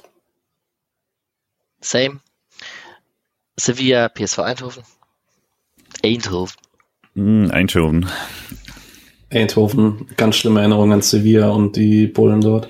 Sevilla. Eindhoven und Sporting Lissabon. Midtjylland. Äh, Midtjylland. Wir alle bei Listen. Ach, wegen Weiterkommen. Äh, ja, auch wegen weiterkommen, ja. Also ich, aber auch, weil ich irgendwie, ich weiß nicht, das ist dann ein persönliches Ding, aber ich will nicht unbedingt gegen die abgetragenen Gegner von Eintracht Frankfurt spielen. Das, das hat irgendwie persönlich mag ich das nicht. Ich wäre auch für Midtjylland. Ich finde, man braucht immer so eine Underdog-Story. Und ich fand Sporting echt sehr gut gegen Frankfurt. Ich glaube, die würden Freiburg nicht gut reinlaufen. Ich hab Bock auf Lissabon. Ja, ja, ja. Ich bin aus dem Grund für Midtjylland eigentlich, wenn ich so länger ich drüber nachdenke, weil es aus Berlin halt so mit die kürzeste Auswärtsfahrt ist tatsächlich. Und das wäre für mich einfach mit ein paar Kollegen sich ins Auto setzen ziemlich realisierbar. Für dich das Entspannteste wäre Donetsk, oder? Berlin-Warschau kann man sehr gut machen. Genau. Midtjylland und Donetsk in Warschau sind die zwei nächsten für mich auf jeden Fall. Ja. Union Berlin brauche ich nicht in irgendeinem Viertelfinale oder so. Das, die können gerne früher rausfliegen. So. Haben wir das Segment auch abgeschlossen? Kann ich noch ganz kurz eins dazu sagen zum Thema Unbedingt. äh, Juve gegen Nantes. Äh, sehr interessant. Ich bin ja seit der Auswärtsfahrt ein wenig in die französischsprachige Bubble reingerutscht auf Twitter. Ähm, die sind alle im positiven Sinne ausgetickt, als dieses losgezogen wurde. Und zwar, weil man bisher einmal gegen äh, Juventus gespielt hat, und zwar in der Saison 96 im Champions League Halbfinale, äh, wo man zwar das Rückspiel mit 3-2 gewonnen hat, aber dass das die 2-0-Niederlage im Hinspiel verloren hat ähm, und deswegen nicht ins Finale einzog, aber trotzdem quasi den größten Vereinserfolg, wenn man so will, auf internationaler Ebene da gefeiert hat. Und die sehen das jetzt äh, dann 26 beziehungsweise 27 Jahre später, wenn das Spiel stattfindet, als äh, Revanche an, die jetzt endlich stattfinden wird. Äh, Finde ich eine ganz nette Anekdote. Lieber Bergzug, lieber Paddy, hast du dir die ein paar Fragen noch von unseren Usern auf Twitter angeschaut? äh, so nebenbei, ja. Ja, und? Möchtest du von irgendwelchen Bands erzählen? Von irgendwelchen Bands. Äh, Die, die Frage Ja. hat mich den kompletten Arbeitstag begleitet. Äh, Ja. Was für eine Metalband mit dem SC äh, oder zum SC passen würde. Ich habe aber nicht so wirklich eine Antwort darauf gefunden. Hm. Ähm, äh, weil äh, Ich bin es, da ich der müsste, falsche Ansprechpartner. ja, ich müsste ja eigentlich dann meine Lieblingsband sagen, das wäre das Einzige, was passen würde, aber äh, ich sag's mal so, das ist völlig langweiliger äh, Mist wie Metallica. Und Metallica war halt schon international berühmt, da hat man im SC noch nicht mal Bundesliga sagen wollen. Und deswegen ist es nicht ganz so passend. Und deswegen würde ich zur französischsprachigen Band Gojira tendieren, die in den 90er Jahren aufkam und in den letzten Jahren erst äh, international richtig den Durchbruch gestartet haben und aktuell zu den besten Metal, modernen Metal-Bands äh, der Welt gehören. Und ich finde, da kann man den SC auch sehr gut ansiedeln, wenn man es auf Fußball überträgt. Das klingt doch hervorragend. Wie kommt's zum Handel Bergzwuckel? Richtig dumme Geschichte. Ähm, Wie es meistens so ist. Passt ähm, zum Spotcast. Äh, ja, es, ja, ich glaube auch. Ähm, der Name ist. Verpack noch, verpack noch einen Schadewitz mit rein und dann ist alles perfekt. Oh, oh jetzt, jetzt wäre jetzt wär schwierig. Ähm, Ja. nee, und zwar ist der aus der neunten Klasse. Ähm, äh, ich hatte eine Deutschlehrerin, die war relativ klein und hat mir in meiner Schulkarriere die einzige fünf in der Deutscharbeit reingedrückt und ich war ziemlich angepisst. Und ein Kumpel von mir hat gesagt, ach, äh, reg dich nicht so auf, das ist doch nur so ein kleiner Zwuckel vom Berg. Und dieser Satz ist mir eine Ewigkeit in Erinnerung äh, geblieben, bis ich irgendwann mal, ich glaube bei der Playstation oder so einen Namen gebraucht habe. Und dann kam halt der Bergzwuckel auf. Und äh, das ist so ein uniker Name, den gibt's glaube ich nirgendwo sonst. Und äh, ja, so ist der entstanden. Ich hatte irgendwie angenommen, du hattest eine Kindheit auf hoch in den Alpen oder sowas. Aber okay. Überhaupt nicht. Ich bin hier mitten äh, im Stühlinger groß geworden in Freiburg und äh, ja, nee, eigentlich überhaupt nichts mit Bergen zu tun. Hervorragend. Und als letzte Frage, weil du jetzt hier zu Gast bist, ähm, trägst du die langen Haare besser als Lukas Höhler? Nee, das wäre absolute Blasphemie, das zu behaupten. Außerdem, ich hatte es vorhin mit Patrick schon davon, äh, es wird so langsam ein bisschen Licht äh, auf dem Haupthaar, äh, was bei Lukas Höhler überhaupt nicht der Fall ist. Das heißt, Nein, das ist bei Lukas Höhler wirklich nicht der Fall. ähm, und äh, nee, der, der, die trägt er dann deut deutlich schöner. Ähm, ja, da kann ich nichts gegen sagen. Alright. Dann hätten wir das auch durch und dann blicken wir einmal gemeinsam Richtung Leipzig. Und bei mir gibt es noch eine kleine Wahrscheinlichkeit, dass ich vielleicht spontan hinfahre, aber ich bin ganz ehrlich, Mittwoch unter der Woche plus äh, kein aktiver Fansupport, das turnt auch nicht so sehr an. Ich kann diese ganze Angst nach dem Pokalfinale und diese ganze, oh, mach die Wunden nicht wieder, also erinnere uns nicht dran. Die kann ich nicht so ganz nachvollziehen tatsächlich, weil ich bin schon sehr revanche-lüstig äh, bezüglich diesem Spiel. Ähm, bei vielen scheint das aber eher ähm, tiefe Wunden aufzureißen. Wie geht's euch da? Bei mir ehrlich gesagt weder das eine noch das andere. Ich habe da einfach keine Emotionen über dafür. Mir ist das wirklich, das Spiel ist mir wichtig, weil der SC spielt. Ähm, das ganze Leipzig-Ding ist für mich soweit erledigt, wie es halt sein kann. Man muss, man ist halt mit einer Liga mit denen, aber es gibt mir jetzt nichts, wenn wir sie schlagen in einem, in einem Bundesliga-Setting, nicht mehr, außer halt die Befriedigung, dass man äh, einen ätzenden, ätzenden Gegner geschlagen hat, der auch noch tabellarisch nahe ist. Aber das würde den Pokal halt nicht wieder gut machen und verlieren wäre jetzt auch nicht für mich schlimmer als irgendwas anderes, äh, als es eh immer ist. Außerdem verlieren wir es eh nicht. Ähm, und dementsprechend habe ich tatsächlich einfach nicht so starke Emotionen, wie ich, wie andere das dazu haben scheinen. Mhm. Bin ziemlich nah bei Julian, wenn es rein um die emotionale Seite des Spiels geht. Ähm, sportlich überhaupt nicht glücklich, Leipzig jetzt zu bekommen, mhm. weil ein Kunku wieder mit äh, Musiala der beste Spieler der Liga ist. Das ist im Moment schon ziemlich gut. Ich fühle mich unwohler mit Leipzig mit Olmo auf dem linken äh, Halbzehner, als wenn da Timo Werner gespielt hätte, weil der wäre halt einfach gegen Sevilla abgestunken. Ähm, ich weiß nicht, also schon einfach leider eine ziemlich gute Mannschaft die aber trotzdem unter Rose noch nicht so richtig die Konstanz gefunden hat. Und ich irgendwie darauf hoffe, dass sie am Mittwoch vielleicht nicht ihr bestes Spiel machen. Andererseits ist es halt, ich finde es inzwischen echt, also der große Nachteil davon, äh, so gut zu sein wie Freiburg jetzt ist, es, dass halt echt dich keine Mannschaft mehr irgendwie so denkt, hey, das ist so ein Spiel, was wir mitnehmen können. Und es wird Leipzig auch zu 0,0 denken. Ähm, und wenn Leipzig halt richtig abruft, was sie aktuell zeigen können, dann wird es schon super schwierig. Die haben, also ich habe Konferenz gesehen am Samstag und es war leider schon richtig, richtig gut in Hoffenheim. Da kann sich Hoffenheim nicht beschweren, wenn es ein, zwei Tore höher ausgeht. Ja. Was tippt, was tippt ihr dann? Äh, 3-1 Leipzig. 3-0 Freiburg. ja, die, die Geilen aus dem Freiburg, surreal. die kommen in dein Stadion und nehmen dir die Punkte weg. So. Kommt der Party hier zum ersten Mal in den Podcast und hat so einen Tipp raus. Eins, Was ist eins. Mit dem eins? ja, und das wäre jetzt noch meine letzte Frage gewesen. Ist gut, dass du das sagst. Ähm, nehmen wir einen Unschieden? Ich würde sagen ja, weil die ein bisschen auf Distanz halten Safe. vor dieser Pause. Ja. Du hast 3-0 getippt für den SC, du kannst keinen Unschieden nehmen. da hast du auch wieder recht. Ja, also, okay. Jetzt haben wir einmal jedes Ergebnis durch, dann habe ich ja die Qual der Wahl, dann tippe ich einfach auf ein 2-2 und entscheide in den nächsten Stunden noch, ob ich hinfahre. Äh, ich wollte mich einmal beim lieben Patrick bedanken, der mir eine Mitfahrgelegenheit organisiert hat. Ähm, ich kann es nur zu diesem Zeitpunkt der Aufnahme noch nicht sagen, ob es klappt oder nicht. So, und dann wären wir eigentlich durch für diese Folge. Ich fand es sehr cool, Paddy, dass du da warst. Ich fand es sehr schön, dass wir ein bisschen längeres Segment zur Frauenmannschaft hatten und da mal ein paar Einblicke bekommen haben. Habt ihr noch irgendwas, was ihr loswerden wollt? Paddy, du natürlich ja. als Gast. Ja, ich würde äh, noch kurz auf eine Veranstaltung am Samstag aufmerksam machen wollen von der IWF.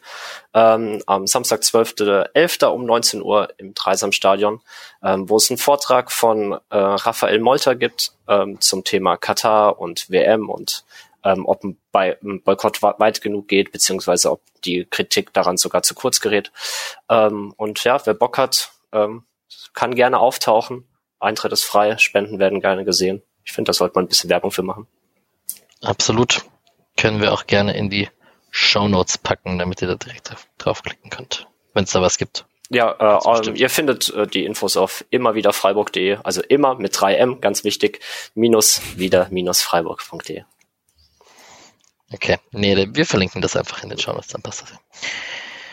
Alright, dann würde ich euch drei allen einen schönen Abend wünschen, allen eine schöne Restwoche. Den Leipzig-Fahrern muss man nicht viel Erfolg wünschen, weil so viel wird es nicht geben. Die paar, die sich dahin verirren, schon. Ich kann doch noch kurz was sagen. Äh, ich habe schon bei Twitter gepostet, ich werde das Spiel Mittwochabend für die Badische Zeitung begleiten. Das heißt, alle, die auf der Nordtribüne im Dreisamstadion stehen und dann aber nebenher auf dem Handy gucken wollen, wie wie es bei den Profis läuft, äh, guckt vorbei. Ach, H Handys so, aus dem Eigenwerbung. Außerdem, das Spiel, das Spiel ist ja vorbei von der zweiten nach dem Heimsieg gegen 1860 und dann guckt man aufs Handy und dann steht da schon 2-0 für den SC. Also. Ja, okay. Alles, alles easy. Straßenbahnfahrten weg vom Dreisamstadion können sich ziehen. Ja, das stimmt allerdings. Handys aus dem Blog finde ich gut. Dafür mehr Sticker. Äh, großes Lob an die Sticker, die sich jetzt hier in Freiburg verteilt haben. Weiter so. Äh, wir haben es schon gesagt, es ist natürlich super cool, dass die irgendwie in Athen und in Nantes und irgendwie irgendwo in der USA, in den Vereinigten Staaten kleben. Den größeren Effekt hat es wahrscheinlich als Podcast-Werbung in den eigenen Reihen auf irgendwelchen Kneipen, Toiletten und im Sta rund ums Stadion oder rund um die Stadien. Also vielen Dank dafür. Tolle Community und liebe Grüße an alle. Äh, ich wünsche euch einen schönen Abend. Ciao, ciao. Tschüss. Tschüss. Tschüss. Und grüß ich dich beim Allen.